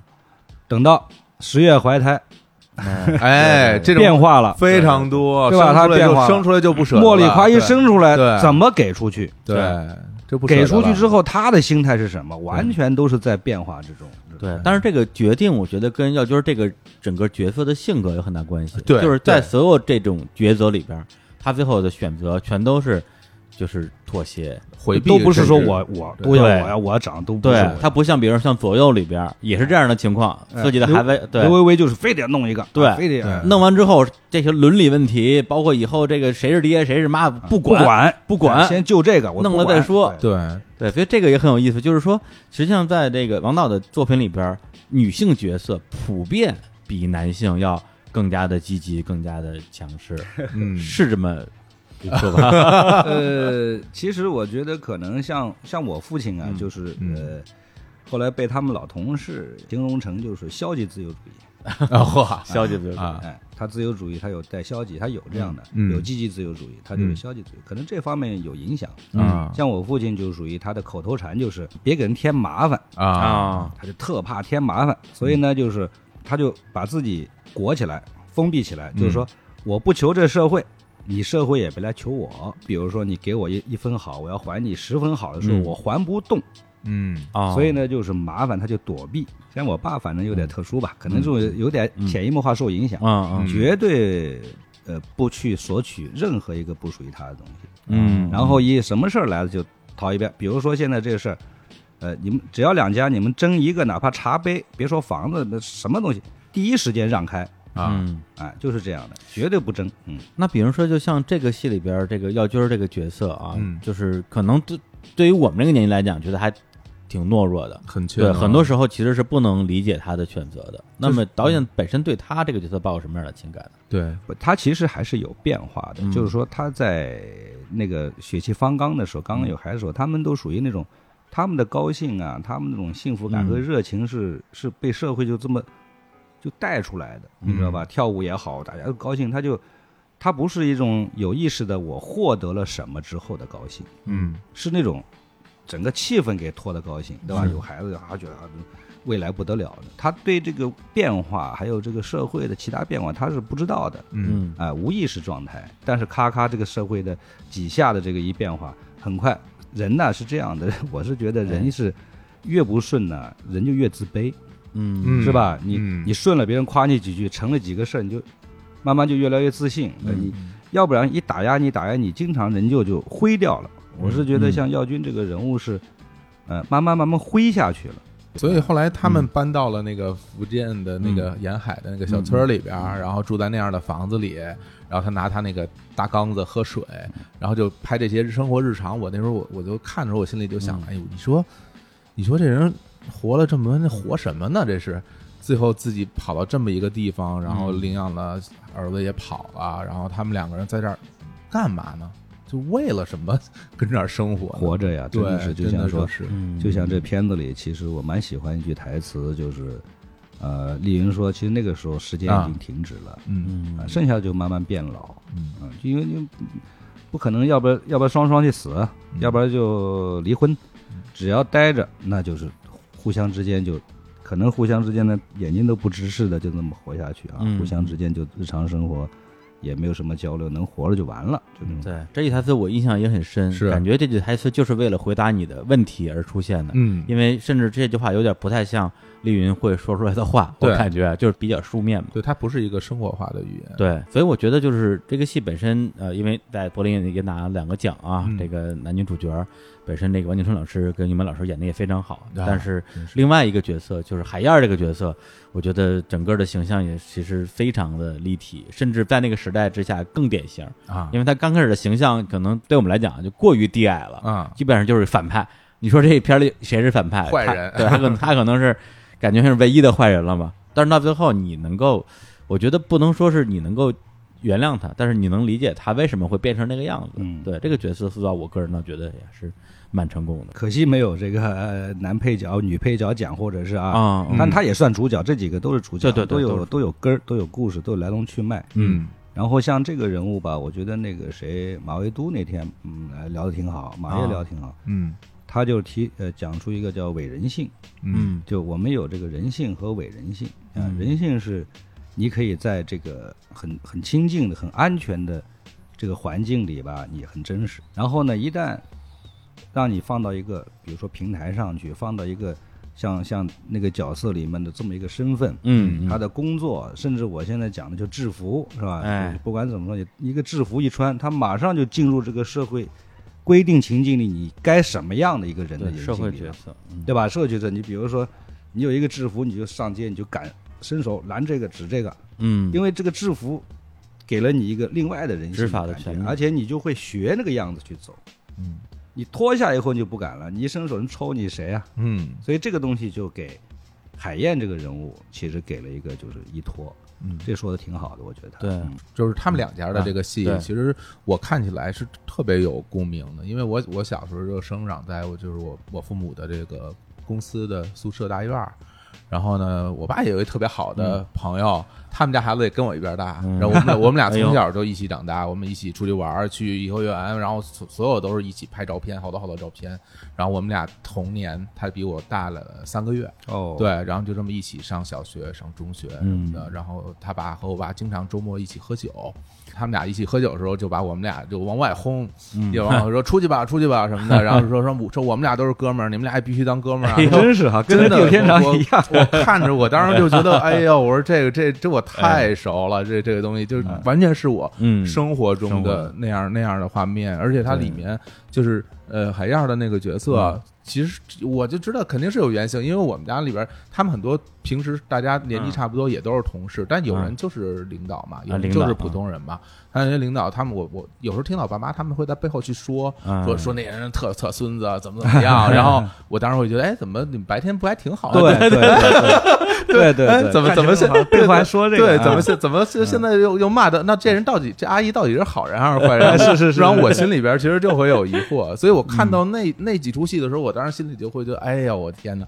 就回到童年的那种感觉。嗯对，嗯然后表面上跳舞的时候还聊得好好哎的，对啊特别有共鸣。带华儿是不是生我气了？没事儿，什么的？对实际上 尤尤其等到他们后来公司有那个第三产业以后，他们自己又出来呃开饭店什么的，然后大家在一起工作，有的人就完全成了经理。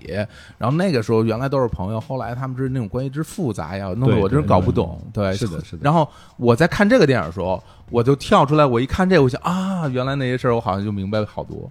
我真的真的原来 小时候因为能对看见看不懂，对，那个时候在我记忆里，但是的我长大我就忘掉它了，因为我这东西已经记忆就被新的给对它过去了好多对年了，然后一看人，我突然间又想起了当时那些很多片段，然后就在我脑里呜呜呜那儿转，真的真的是这片我觉得谁没共鸣，你也得有共鸣。啊。对，因为他这个电影啊，最后有一个重要的这个场景，就是他们去扫墓。哦，对，就是相当于他们是时隔了将近二十年嘛，嗯。回到北京，嗯。因为太多年没有去给他们那个儿子扫墓了，然后就，而且他那墓碑好像感觉是在一个墓园的上边儿，对最老的一片地方，对，就是嗯。甚至有点孤坟的感觉，肯定是他们当时那个地方还没有还没有还不是墓园，对，是因为那时候就是那种坟地，然后那个时候没有经营嘛，然后慢慢慢慢的才会有这种有点野坟的那种感觉，对对对对，嗯然后呢，这个墓碑旁边也长了好多草，他们那嗯拔草，嗯然后我就盯那墓碑看，嗯看他那个小孩的出生年份，因为我我要通过出生年份来确定年代嘛，啊一看一九八二到一九九四，是我一看，这小伙子老师，一完全是对，完全就是同一年出生的，同一年出生的，对，嗯所以就是他的父母的那个年纪，就是咱们的父母那个年纪嘛。对对都经历过，对，不过说到这场戏，我觉得也挺有意思的。其实我在网上也看到挺多，就是已经看过点映的人啊，会提到说，哎呀，这个电影结束在这儿多好啊，嗯为什么后边又加了那么多戏？就是其实我看的时候也经常有种感觉，虽然我知道这电影是三个小时的，嗯但是我看着看着也会经常觉得说，哎，电影到这儿是不是可以结束了？哎，又加了一段，那我再看看嗯，哎，到这儿应该可以结束了吧？嗯哎，又加一段，就包括在墓园这段戏之后，实际上。因为前面埋的很多的梗是没有交代的，嗯因为就刚才也提到他到底失去了几个孩子嘛，咱们就说四加一。那么这四加一到最后在扫墓这个季前后，其实都是有交代的，对，比如说海燕儿就是在死之前，然后说了一句话，说我们有钱了不怕了，你可以生了。嗯那这个对应的是他们被流产的那个孩子，以及是你可以生了，但是你已经生不了了。这个他也可能糊涂了哈，到那糊涂了。个时候都糊涂了。对。他一直给自己这么多年的一个心结，一直在这脑子里嗡嗡嗡转。对。对，然后这是一个，第二个是浩浩，就是他们的这个被淹死的儿子的那个发小，对。然后也出来讲出了自己压了 二十多年的一个心结，说你们儿子的确就是因为我小时候的过失淹死的，我一直不敢承认，我现在承认了。这是第二个，第三个是这个茉莉的儿子啊，就当时哎呦那出戏。那个戏太有意思了，笑场？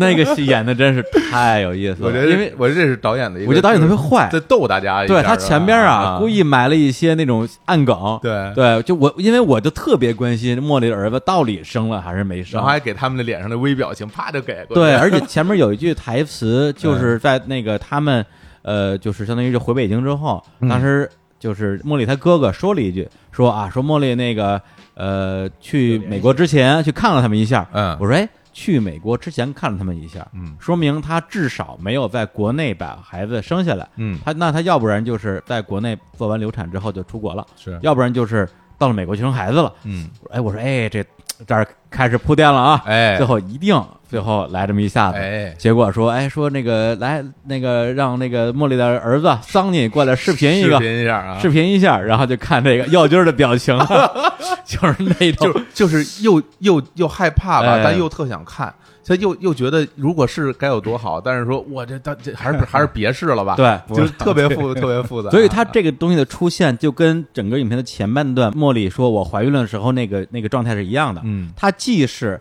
给耀军的最后一根稻草，嗯也是压断稻草的最后一根骆驼。对，就直接就压死了。对最后发现桑尼出来之后是一小老外，可漂亮了啊，对，然后这个耀军就又长出一口气又失望，我感觉对那个那我我这我觉得这个这个这个戏一般演员真演不出来。这个对对对，这个真的是特别好，我也没想到他那个，而且我们是真的并没有让他说什么，他自己就知道嘛。这个嗯这个戏给到他就知道这么回事，而且这个嗯现在这个墓地和这个还真是有嗯有好多意见，嗯嗯，好多意见在在讨论。嗯对有有的时候觉得那儿好，有的时候这这这好。是因为刚刚我说完这个三个交代嘛，嗯对，就是流产的孩子、淹死的孩孩子和这个茉莉的孩子，最后一个就是王源，嗯就是他们那个养子。哎，最后我说，哎，那这个也得有个交代吧？嗯结果果然给交代了啊，然后就离家出走，叛逆少年嘛，最后父子大和解了。哎然后电影走入了一个呃形式上的啊一个大团圆的结尾，也会，我觉得我就是太完整是吧？对对对，就我我觉得是这样的，就是呃，当然就是网上的观点我也看了一些，说这个呃就是太大团圆了，冲淡了整个的电影的悲剧主题，嗯或者说削弱了这个作品的批判性。我自己的感受是说，实际上这个电影的基调在扫墓之前其实已经完全已经定下来了，嗯最后只是他提供大家一个观影终点的一个情绪。嗯对，无论最后这个孩子回来还是没回来，无论茉莉这孩子生了还是没生，嗯前面所有的该发生的东西都已经发生过了，它不改变整个影片的任何架构。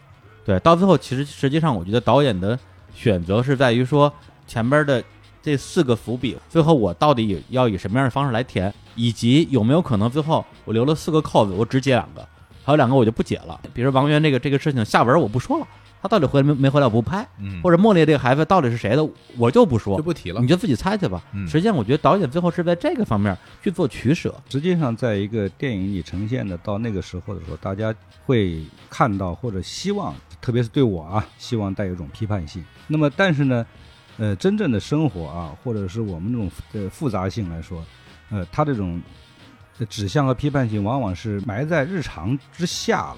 就是说啊，真正的生活里，你不会看到一个遭受这样的人，天天除了他疯了，你在跟他接触的时候，你除了跟他深聊，嗯你这些事儿你在他身上是看不出非常的指向的，明你知道吧？白明白。嗯，而且这样真实的人吧，他其实慢慢从一种有有对象的愤怒，慢慢被命运压压压到最后，这个最大的悲哀是找不到对象。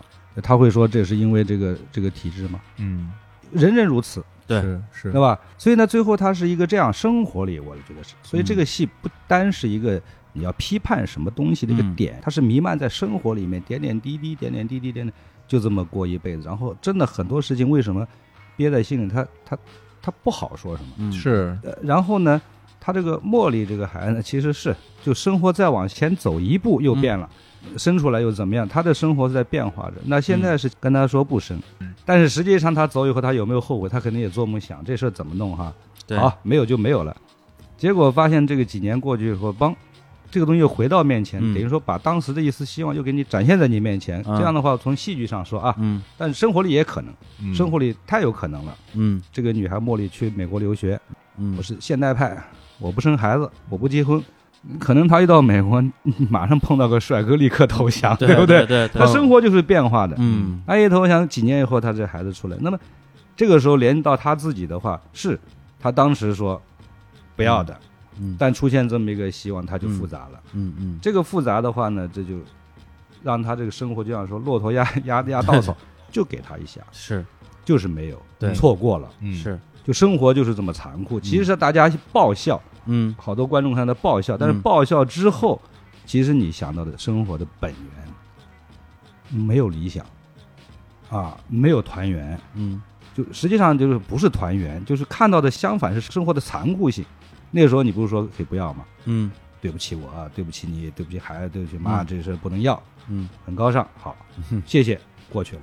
嗯。等到你回过来，长大了、老了、后悔了、想要的时候，一看没有了，真没有了。你最爱的那个人，可能你曾经人家爱过你的这个人，嗯。看到你就跟跟看陌生人一样就过去了，对对对，抱着他自己的孩子过日子去了。嗯。你会觉得他一辈子好像因为有这个情愫，一辈子会对你怎么样吗？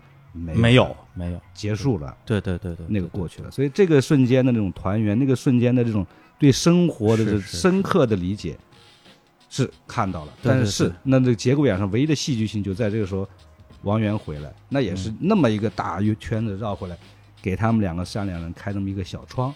他其实不是批判和不批判本身，明白。他就生活那种无常，变来变去，对。那种小小的希望抹着眼泪，呃，然后两个这个傻乎乎的被命运折磨成这样的老头老太太，面对一个叛逆逆子，还在那高兴呢，嗯。就还在那这一点点希望，一点点小火拢着，怕它灭了。嗯这种东西其实已经无关乎批判，这生活这种漫漫长河给我们这种嗯带来的体悟。嗯，对，也就是说，最后这一团火焰有没有出现，实际上在生活之中是完全是随机的。对，可以，哎，可以它可以有也可以没有有，对。对，其实最后还是导演自己希望在结尾出现这样一个，那对对对，我是觉得从戏剧观上说，哎，一看到那出现以后，你会觉得啊，开始一切都、嗯呃完美。但是你呃把它想成生活的一切的无常的可能性，一切都可能。当你在看到这个父母啊，这走了一辈，到这个时候，他们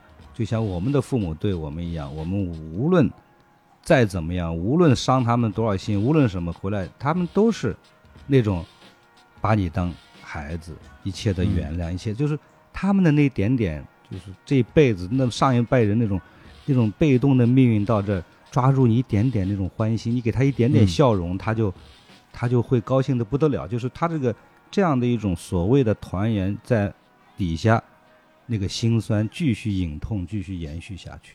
嗯，您说这个让我想起了，就是结束之前的一场戏，啊，就是他们回到了包头，然后去看海燕儿，然后这个在进病房之前，这个海燕儿的老公啊，他们他们和这个他们父女俩在门口拥抱，然后他的痛哭流泪啊，然后另外两个人跟他一起抱在一起，我当时心里就会想，如果我是当事人的话，我心里是什么感受？我真的是会原谅你吗？我真的是因为过了那么多年，咱们这事儿就过去了。我不知道我会不会说，我真的觉得所谓的相逢以 泯恩仇，我觉得这东西可能在我心里面它永远过不去。但是可能过不去也没什么办法了。但是你要说让我原谅，我觉得可能我不知道会不会真的有。对。他一呃一种是那个嗯。你说呃过不过得去免恩仇，或者还有一个事儿是什么呢？这个戏的大前提是嗯，你没辙，你说不出来。是啊，对对，他不是说谁原谅谁，或者你谁对谁有仇，我就是在想他们的没有，心心情是什么样的心情，就是就是就是就是就就是命啊，该着那个感觉，你知道吗？嗯他不是说嗯呃，它不像那个过去，哎、我们过去有那个文革期间啊，嗯。更厉害的，比如说大家的同事、邻居什么，最后两派对，哎，啊搞武斗，哎甚至啊、那样的，或者是陷害，嗯就像这个，哎为什么闯入者老太太你过来我给你一大巴掌，嗯。是你真的做坏事儿。对。对，他这个现在地久天长是让刘晓军和真说不出来，因为正常化的日子过了多少年，孩子长大了，这孩子没有了，再联想到那个时候我有一个多好，嗯。或者那个时候，但是这是国家的，这个不是他，对对，这个不是海燕对对。他的特殊性，这是对谁都是这对。样，所以他们是说不出来，嗯。所以他不是一个仇恨到绵仇，是那种对，对。是没法过了才离开，他不完全是个人，，哎，对。所以他的回来不是说回来之后就好像是是仇人相见，他没有仇人相见的这么一个大前提，嗯嗯啊，大前提，嗯所以说这个，但是呢，就确实时间过去了以后，往往是时间过去之后，大家见了一块笑笑。嗯，有些小朋友说：“哎呀，怎么可能？”我说：“这样，你呢就是回到你的爷爷奶奶或者爸爸妈妈的单位，嗯或者你居住的小区啊，这个门洞那个门洞，你去看，你看那个年龄相仿的这两几代人哈，嗯。你去观察你的爷爷和他的爷爷他们关系是怎么样。”嗯。如果他们关系也打打招呼、下下棋都挺好的，我说你这样，你再回去打听，嗯。就问你的爷爷或问你的父母说，这个爷爷和那个爷爷或那个爷爷，他们之前年轻人是什么关系？嗯。哦，你就会发现，很有可能有的时候他们真好。嗯。啊，这个爷爷跟爷爷那是真好，从小战友啊，共产党。还有的说这个爷爷，就像你刚才说的，嗯哼，那个什么什么坏人，你知道，就像你一样说，然后就会说啊，明明看到爷爷那些他们下乐呵呵棋乐呵呵的，最多是画下棋的时候棋棋招 臭了之后互相骂两句，丢两句嗯，没看出他们怎么样啊。嗯但实际上呢，早年间可能就埋藏着我们不知道的秘密，是嗯谁对谁怎么样了。但生活就是邻里之间过去了棋还得下嘛，啊，棋还得下你你，啊，再加上有些生活形态人他搬不走，嗯嗯，哎，你说这是对吧？他搬不走，走不了对，不是说我决定哦，咱俩我们俩比如跟你有有点什么了，我就搬走，或者我跟他有什么了，那那好像都是搬走人就像逃亡一样，我没必要。我咱俩有什么了？我还住着，嗯我照样。你呢说你搬不走，最好搬走，我干嘛？凭什么？这多少年以后，哎，等到老了，我们看不出来，他们之间笑哈哈的。嗯嗯。这时候不能点，点了没准就爆，不点就这么过去了。对，所以刚才就是我们提到说，这个片子最后到底是批判性啊嗯强还是不强？其实我在整个看的过程中，包括看完之后跟朋友在交流这个片儿，嗯。我是感觉说，甚至比较起王导之前的作品来讲，这个片子我觉得其实批判并不是片子的重点，我觉得我它更多的是呈现，我同意。呈现那个时代的人们的样貌。对。对，说白了，因为当时有各种各种各样的政策啊，无论是之前提到什么三线啊，这回又聊到计划生育，后来下岗那些。但是你想想，在任何一个国家、任何一个时代，嗯没有这样的问题，就会有那样的问题。是在时代浪潮中，总会有一些故事里的人，对，有些人会遭遇一些命运的叵测。那他们在这样的一个时代浪潮里边是怎么样自处的呢？其实我觉得这个电影表现的是这个东西，再加上你你要把它呈现出来，先把这步棋先下了，是对吧？然后你非得拿这个东西来说，来说实话呢，也不真实。嗯比如说现在你现在哈说话不腰疼，嗯开始拿这个时候说，那么我们父辈像李海燕他们啊、刘耀军他们，对，那个时候我就说这常态。嗯，那么你现在想是要谈到了很多的反思，嗯只能说反思啊，这个政策下引起了什么什么，那个政策下引起了什么去反思。但是在这当时那个情况下，你举过反对票吗？对，嗯对吧？或者是你现在，比如现在这个社会，你你又站出来呃批判了或反对什么了吗？都没有，都在社会上活着，然后内心想。所以每个人的意识和潜意识都在这个里面发酵，生活本身是这样的，所以呈现了这个东西。嗯，对，所以我最后我看到的不是对这个时代的批判，而是对就是人的悲悯吧。哎，人的悲悯或者生命本身的，就地久天长吧，那种美好的愿望，但是嗯，真的是时间的长河中真的不可掌握，嗯你主观的不可掌握啊，被动的外界对你的影响是不可掌握。对，哎，然后我们一生就过来了，然后包括“地久天长”这个名字啊，因为之前整个这样的前半段一直在用这个“有地久天长”这样一个国外的金曲吧，对，但他这个片子用“地久天长”作为这个电影的名字，并不是在点题友谊这件事情，而是在点题大家对于一种永恒的一种追求，是这样吗？对永恒的一种愿望。再惨的人家，嗯必须要这个门帘挂上的对联儿，显 显得好一点这这不就人生的基本的一个盼头吗？这样的。对，但是什么能够真正地久天长呢？啊，只有时间过去以后，慢慢慢慢以后，觉得真的生生活真的是不是嗯啊，曾经的仇人、曾经的误解或曾经的希望、曾经的美好，它都在来来回回的给你不停的感受。嗯是，嗯然后这个电影啊，最后这个还是要给大家推荐一下啊，是对，因为我跟小伙老师已经提前看过，的确，个人是很喜欢的，而且肯定还会自己去二刷吧，对因为第一遍说实话，很多细节你也无暇顾及，更多的还是先把这些人认明白，嗯，对，真的能能能能谁是谁我，光这名字认了二十多分钟。对，但是对于一个票不耽误感受。对对，但是那个票房呢，我现在我我不知道啊，这个王导敢不敢预测一下？因为因为我之前查这个这关于王小帅导演的这个一些报道啊，非常有趣。在二零零九年的时候，有一个报道、啊，不是你是不是要提那个什么？参加一个参加了一个论坛，然后在论论坛上怒喷另外几位导演啊，这个陆川、宁浩、魏德胜，说大概意思就是说你们这个票房好，但你们这电影不行。对，然后场面一度十分尴尬。然后后来呢，有一位业界大佬，这个于东啊，于东先生给这个王导解了个围，说、啊、这个这个王小帅的的电影是很棒的啊，他的作品跟你说十年之后票房能过亿，这是二零零九年说的啊。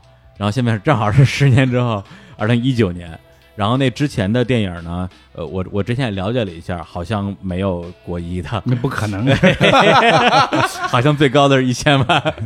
然后呢，结结果这一部，这个这个这个《地久天长》嗯。上映之前，于东先生又出来了，哦，对，又立了个 flag，说这部片儿票房能过六亿，哇，对，因为现在票房过亿就跟以前说万元户一样，好像就随便谁就都能过个亿。白金唱片，对我也不知道这个这个这个啊，这数怎么算出来的对？这个这个于于东老师这个 flag 立的，嗯，是不是 让你有有他压力？呃，当年那个事儿确实弄得很尴尬哈，让我使得我这个人现在在人们心目中非常的呃嗯不合群儿哈，不地道。嗯，大家都那么好，你呢老说 老说一些丧气话。呃，这个确实呢，这个向那个当年的这个几位道歉哈，呃，这个脱口而出，因为当时的情况呢，是因为可能把我放错台了，啊。我当时觉得我上错台了，啊，嗯，就是那几个就真是现在当当年就是很很火，就这标杆儿嘛，哎当时这个特别现象级的几个演户，票然后呢把我我是几乎零啊，几乎是那个这个啊 这个零票房导演失败者，就是 呃我就觉得他们故意把我一个这个放到那个 里面去，你知道吧？所以我可能一冲动说出不该说的话，嗯。哎呀，呃，道歉道歉，但是确实那个我心情也很难的，我一个人孤零零的跟那个三个 上亿的亿亿元，那个对放一块，那个时候亿亿元不得了的，相当于现在的什么十几二十亿的感觉。对对对对对，嗯嗯然后呢，这样，但是于东呢，确实他也打了个圆场，但是这回呢是博纳博纳发行，嗯嗯，所以于东这人我还挺感激他的，他不光说对吧？然后呢，呃曾经的日照重庆他也帮我发行，对对对，那么他现在也越来越有经验，嗯越做越好。然后呢，看完这个片子，也大家一块努力。现在嗯。他管发行，包括哎宣传呀，一块弄。嗯但是呢，我觉得就算是这样吧，他说的 很让人激愤的这个话，但是呢，这个电影真的不是拿卡尺量出来的嗯啊，不是一个大数据量出来的。他话是这样说说，嗯呃，那个等到什么时候啊，呃，中国票房那个时候几十个亿嘛，啊到一百个亿的时候，还没有个百分之嗯一吗？还是啊啊，就一百个亿了，你总有个一个亿吧？嗯嗯那不用十个亿。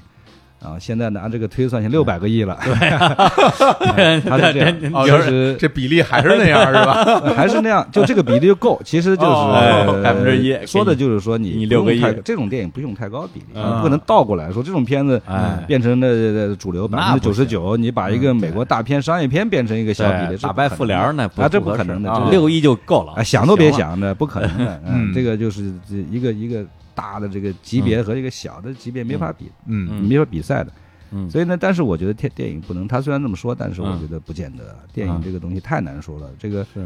呃，电影是我是认为全世界相对来说最复杂的一门事情。嗯你经常看到一个导演曾经拍过让你我们童年或者成长过程中好的不得了、无法超越的片子，嗯他后来就一直没有超越过他。啊嗯，这太很多啊，经常这样的。所以电影不是说我曾经好过，我以后一一定比这个好。嗯是那票房更是这样的那个，但是现在好在呢，有信心的也比以前是信心多了一点，因为看这样的电影，谈论这样的话题，啊，接触这样的呃人群和接触这种资讯，是越来越自由，越来越丰富。嗯嗯啊，这样的话，我觉得这样人群在，嗯，还是可以慢慢的把这群人固定下来。只要固定，嗯这才能推算。比如说，哎，嗯比如说像那个绿皮书上来啦，嗯我们的书哦就是，或者是像小偷家族，他这些上来总是这么几个亿，偶尔一部爆款爆出十个亿。嗯好，那我们先不管爆款，嗯哎，在这个三五个亿里面找，嗯那么这样的话就可以推算。嗯这类片子总有这么一个基础观众，哎嗯，啊，是这么去想才行。所以现在还 还没有一个结论。是，就是票房问题是一定要要问王小帅导演的，因为这个这个话题太有意思了。是因为我之前我在那个百度上搜嘛啊，王小帅加票房，嗯出来的那些那些新闻标题啊，都是零票，对吧？特别好笑啊，比如说啊，这个呃，我是一票房惨淡，但我一点也不痛苦。嗯，然后呢？这个《闯入者》票房这么差，我接受不了，全是一些互相矛盾的标题，嗯，就一会儿受得了，一会儿受不了。没有，这个要分开说。真的，我是这样，我基本上啊，如果我真受不了，像他那受不了，我就早就改弦归章了，我就跟张了，我就拍别的去了。哎我说这个东西追那个去了，哎一直还没有。就是我觉得是呃，电影归电影，一码是一码。嗯你创作的时候呢，好好创作，嗯但它不见得像刚才说的，不见得就嗯，嗯、对票房是正比。对甚至有些大型的这个冲市场去的大型商业片，配备了很大的资源和演员，它有时候票房的失利也可能存在。是啊，这个东西不好说。嗯嗯，但是呢，像有些时候吧，就是说，呃，最好我们大家这个环境呀，更加的客观来看待。嗯就是说，像闯入者那个时候，为什么突然会有有 有那么一个气氛？嗯那个时候，我们制片人、投资人确实是下了很大的功夫。对对对虽然那个我们的呃这个宣传啊、公关，它不如大片，人家大片轻轻松松，呃，光光光那个宣传费就是我们片子的好几倍的这个成本。嗯，那我们也拿出了精力去做啊，去嗯去宣。那么，嗯，是希望就是说，在这个时候有一定的空间吧。嗯但是空间太少了，所以让我很吃惊，挺辛苦的，大家。不能接呃，如此而已，但太这个何苦呢，是吧？哎呀，大家就是别别把这样的电影看成洪水猛兽。嗯嗯那么呢，现在呢，我觉得又几年过去了呢，嗯我觉得情况大为改观，大为改观。是你想，我们平时老百姓老老说日本的事儿，生活里说半天，哎，嗯。日本的电影叫《小偷家族》一来，票房多好。对。啊。啊、票房多好，就预想不到的。嗯。啊、像那个，这还是一个戛纳的电影节得奖。对，嗯，然后在传统的意义上，经常说到，有电影节得奖都是看不懂的，是吧？嗯。晦涩的，嗯。呃，艺术的，很难看的，节奏慢的，其实不是。嗯。对，这样的话，慢慢观众就会意识到，像绿皮书，你像那么多那关的很淡淡的，而且讲黑人的这种关系，哎，那么多人看，好几个亿票房，所以这种环境啊，不要去一概好像一说到这种、嗯呃得奖的、艺术高就是不好看，这个哎这个不是。市场也在变化，是。它最后会有分众被培育出来，对啊，包括像小德家族、像绿皮书，刚才王导说的，那我们不就是外国人在看《地久天长》的感觉吗？是的，对，其实这种感觉，但是大家其实我相信有相当比例的人看懂了、看进去了，感受到导演想要去传达的那个世界了。是，而且观众一代一代人也不断的在成长，大家也都会有不同的欣赏的喜好。对嗯你可能像我原来可能就不会去喜欢，说实话，我年轻时候看，比如小说导演这种电影，我是不会看太懂的，我也不会说不会喜欢的，就不会赏心悦目的。但是，但是哎我现在，呃，我这么说吧，也不怕那个 当当面夸。我觉得《地久天长》是我看过的小说导演的电影里边我最喜欢的一个。嗯，超过单车了，绝呃，绝对什么意思？单车可以是青春记忆吗？青春记忆。不是咏梅姐姐很漂亮，很漂亮。对对，嗯是，刚才我们还讨论说这个片儿啊，嗯假如说这个我们去帮他去呃找他的受众群，嗯到底什么样的人会或者适合走进电影院看？是我们我们之前在讨论这个话对，就适合走进电影走进电影院去看这个电影。那我嗯觉得一个就是像至少是我们这个岁数人对吧，对。经历过那个年代嗯。的样貌，但是不知道它背后的逻辑是什么样的。我觉得一方面你可以去在影像之中去找回自己的一些儿时的记忆，同时你可以知道那个世界当时到底是怎么怎么样去运行的，是。以及那些写在各种各样的书本上的事件，呃，最后变成一些百姓的生活中日常的时候，对。到底会给这些真实生活的人造成什么样的影响？对，然后另外就是，呃，我觉得，因为我们的听众可能比如说二十到三十之间的这个年龄比较多，那他们的父母的年纪其实正好就是王帅导演的年纪。对，对，因为他是六零后嘛。嗯那我觉得，如果比如我们的听众比我年轻啊，比我们年轻的，有机会跟自己的父母一起去看这个电影的话，我倒觉得，也许我我觉得不见得说父母看了一定喜欢啊，嗯我觉得有可能是增加，就是跟父母相当于是这一代的交流的一次契机。而他们很可能会由此想到很多以前的事情来讲给你听。对，对，嗯是这样，嗯对，因为包括其实日常公园我们录节目，就是偶尔啊会聊到一些什么八十年代的记忆之类的，嗯那些东西其实我是不熟悉的。那个时候，比如说菜多少钱一斤，肉多少钱一斤，对，这个我爸妈一月挣多少钱工资，我是不知道的。我们都是儿童视角对看世界，当时然后我就去打电话问我妈，我说哎那个我问你一下啊，八十年代怎么怎么着？那时候我妈还不知道我录节目，也 也不知道为什么要问，但是呢，每一次一聊这个，我妈就特兴奋，嗯因为我平常我跟我我跟我妈没有话没讲，法交流。嗯，就没有话讲，没有什么事情可以可以交流的。嗯但一聊到这个，她就特别详细的跟我去去描述那个时代的所有的细节。对，那我觉得这个片子看完之后，我觉得可能也是一次就是两代人交流的机会，但是交流不一定很愉快，哎有可能会吵一架，这是很有可能的。大家也不要抱有呃，但是那个交流很重要。是是是交流不管是交流一开始难，或者一开始顺利，但是打开这个心扉对，互相沟通，信息的传递真的非常重要。还有一点呢，就是说王源跑场的时候，啊，王源的很多的粉丝基本上嗯都十三四、十五六到高中生看下来，也可能是因为看王源。那么通过看王源，他实际上辐射看到了整个这个影片的环境，是他就啊、呃跟进去，跟进去。当然，他的偶像王源出来，他们更高兴的看一看他。嗯当王源这个戏没有了，别的戏进来的时候，他们都跟下来了，而且提出一些非常比可能在一些媒体记者提的还要有趣的、还有深刻的问题。对。所以他这个这个年龄段是完全全年龄段的。说实话，我觉得零零后看这部电影啊，嗯可能就跟外国人看这部电影一样，有可能他会问很多为什么。是对，不像我们，我们知道为什么。对对，这个我觉得反而是一个非常有意思的观影的角度。对对对，嗯，那到四五十年代这些人出生，那更别说了，对吧？嗯刚刚离退休，嗯，刚刚退休正没事儿干呢，有一个这片子，那就溜着手就去看一眼，哎，我我父母那代这没问题人讲的就是他们的故事，就是他们的，就是一模们的一样故事就是他们的一模事一 样。所以希望啊能够有有这些人都来看。哎，嗯咱们票房冲六亿啊！哎，冲六亿啊，为这个六亿票房 百分之一贡贡献自己的力量啊，反正是大家好啊，我没说啊，嗯哎，就刚才那个小王老师说，这个《地久天长》是他最喜欢的这个王导的作品。嗯对我来讲，到今天为止，的确也的确也是了，是吧啊也也是我最喜欢的一部嗯。如果让我排第二部的话，其实说实话，我还挺喜欢《冬春的日子》的。嗯对，就是你的第一部，正好第一部跟最后一部嘛哎一。前一后，对对，包括现在你们那个工作室，你们的公司也叫这个冬春冬春影业。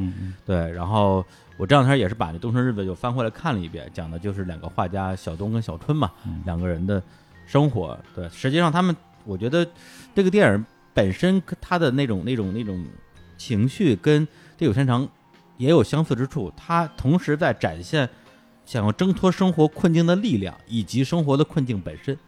对，包括东村日子最后两个人，一个人这个这个姑娘啊，这个怀了孕、流了产，然后去美国了，然后男的就是天天在屋里做俯卧撑，然后最后疯了。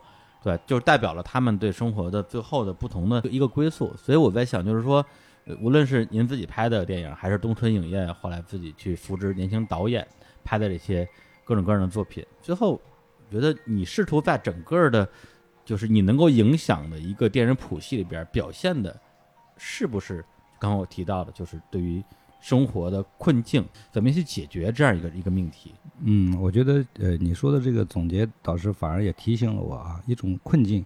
嗯、实际上呢，就是说呃，始终是在呃，因为我我不是一个一个一个人来来回回跑嘛，嗯你看我这呃十五岁或者呃自己就出来了啊，十八九岁，其实现在回想起来，那个时候觉得自己血气方刚，现在回想来很小，嗯现在看看十五岁小孩一个人离家出出去出门，就非常小。实际上呢，就内心其实是很恐慌的，嗯啊、有惶恐的地方，嗯又看到这个世界，又能不能赶上这辆公共汽车、火车，或者是嗯呃，当叔叔或者父亲送你走的时候，给你挥挥手，然后你就走了，那种一个人孤独踏上这个旅程的感觉，嗯其实会内心潜意识造成一种恐慌感。这种恐慌感呢，就会体会到一个个体的这种。在这种大的社会里，嗯一个孩子进到北京城，嗯啊，我的那种东张西望那种那种，所以呢，就是可能这些人物里面都带有这种就是对对，呃迷茫，呃渺小，对嗯大的这种大的结构、大的社会，一个人那种呃渺小和不安全感啊，再加上在具体的事事情上就是说困境，就嗯大的一种困境，这种困境他们怎么怎么办呢？你要你要生活下去，比如求学，要卖画，要出国，要所有的这些人的正常的需求，你都要去做到。嗯那有的时候做到，有时候做不到，嗯人就如何在这样一般的困境中去去往前走嗯啊？整个差不多这个这些电影都都是差不多这样。对，嗯，到了像当然是左右里面到中年人了，也在嗯这个道德悖悖论里面困境去挣扎。对对，是。好，那我们今天呢也很高兴啊，哎。跟王一帅导演聊了这么久，嗯。啊，然后呢，同时王导今天也带来了一点点这个给我们日常公园听众的福利，啊嗯。就是这个《地久天长》电影的海报，哎。啊，这个非常漂亮，对，如果大家有关注这个片子的话，就嗯。看到就是那个两个景春和咏梅架着孩子头上的跳舞那段对在舞会的那场戏嗯嗯是让人印象非常深刻。然后呢，大家也可以通过我们这个日坛宠粉节的相关的规则来参与我们这个月的抽奖。我们也会在这个呃月底把这个海报送出去。哎那我们最后呢，按照惯例是要来一首歌啊，是但是今天有一个非常非常特别的一个一个彩蛋吧，礼物哎，一个礼物，就是在电影里边啊，如果已经看过电影的这个听众，嗯。呃会有一个深刻的印象，就是中间就是当这个呃咏梅啊和这个耀军啊两个人的流浪啊到了福建，然后那边呢两个人也是因为一些原因吧，女主角咏梅她就去呃写了一封遗书，然后去自杀，对。然后呢当时这个呃耀军拿着一封遗书，然后就就颤抖了嘛，然后就赶紧去救他老婆。然后我当时作为观众的感觉就是说，哎，按照一般电影的拍法，要不然这时候要出话外音，要把这个信念一遍，要不然呢要给个近镜头，就是回去再拍一下，哎，让我能啊看到这个信的内容。给些信息，结果既没有近镜头，也没有话外音，嗯到最后也不知道信里写了什么，甚至我真的会有个疑问，他当时到底是因为哪个点嗯决定结束自己的生命。嗯实际上我是不确定的。然后呢，这回好像是咱们这个这个这个制片方也用了这样的一个一个这种营 营销策略，我也不知道怎么说这个事儿。说，哎，找找咏梅老师，嗯把这封信的原文念了一遍，嗯然后相当于是解开了电影里边这样一个疑窦吧。嗯对，然后我们、呃，对这个我补充一下呢，当然，呃，这个点想出来是咏梅说的，就是嗯我们在呃路演的时候，嗯人们问起过这个事情。哦那呃，当然这个剧本是有的，信也是有的。然后呢，我们也都有的读过，不是咏梅读，我们用其他的工作人员帮着读嗯啊，但后来就没有用上。嗯但没有用上呢是留了个白。呃，因为大家知道是怎么回事，但不知道具体。嗯呃，咏梅提出这种，我觉得是很好，是一种情感的延伸。嗯嗯嗯啊，真的是让别人就电影上是没有看到啊，但是呢，在情感的延伸上能够读到这封信。嗯。呃，当然，在这个时候读这封信，就好像你在一种 营销，其实不是营销，嗯。其实他他把情感延伸出来，嗯，也让我就觉得有一点点嗯。呃宽慰吧。嗯。呃，因为那个时候呢，剪到那个时候，在我的这个对电影的这种要求上呢，你出一个话音就挺傻的，是哎嗯对。那种傻傻的，戏就过了。戏啊，就那个传很过于那个传统吧。嗯。嗯。然后呢，再加上你要给他个镜头，不也是那样，他就知道怎么回事就行了。嗯嗯。但是这点补充呢，我觉得还是这个建议挺好，所以他就读一读。其实那个信我也听到他读了，还是他的风格，哎。嗯、非常的动人。嗯。嗯。好，那我们最后呢，就在这封信啊，嗯。咏梅老师亲自呃念的这封信里边来结束这期的节目啊。同时，当然这期节目是吧，听到现在，我觉得应该有相当比例的人已经看过电影了，是啊，有的人可能是听完之后就想去看了吧，对，然后大家可以去听一下啊这封信的内容。嗯，然后我们也这个再次感谢小说导演啊，跟大家说再见，拜拜。拜拜，再见再见，日坛公园，我们再见。三月二十二号电影院见，地久天长。再来一遍。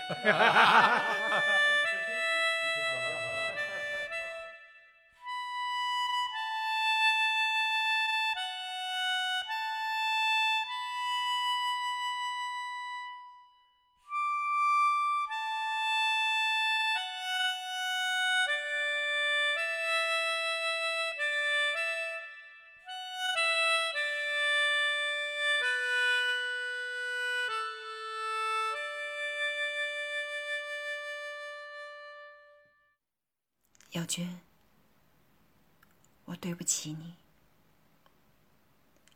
跟着我逃避了那么多年。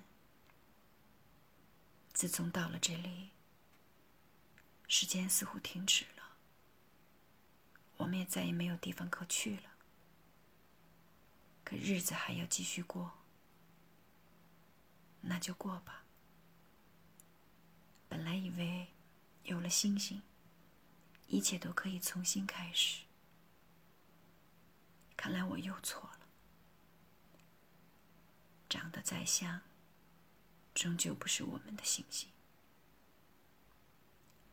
谢谢你，对我不离不弃。我们都尽力了。我累了，很累。我想，如果我走了，你还可以重新开始。本来想，大海就在眼前，但我还是怕你找不到我，送我回。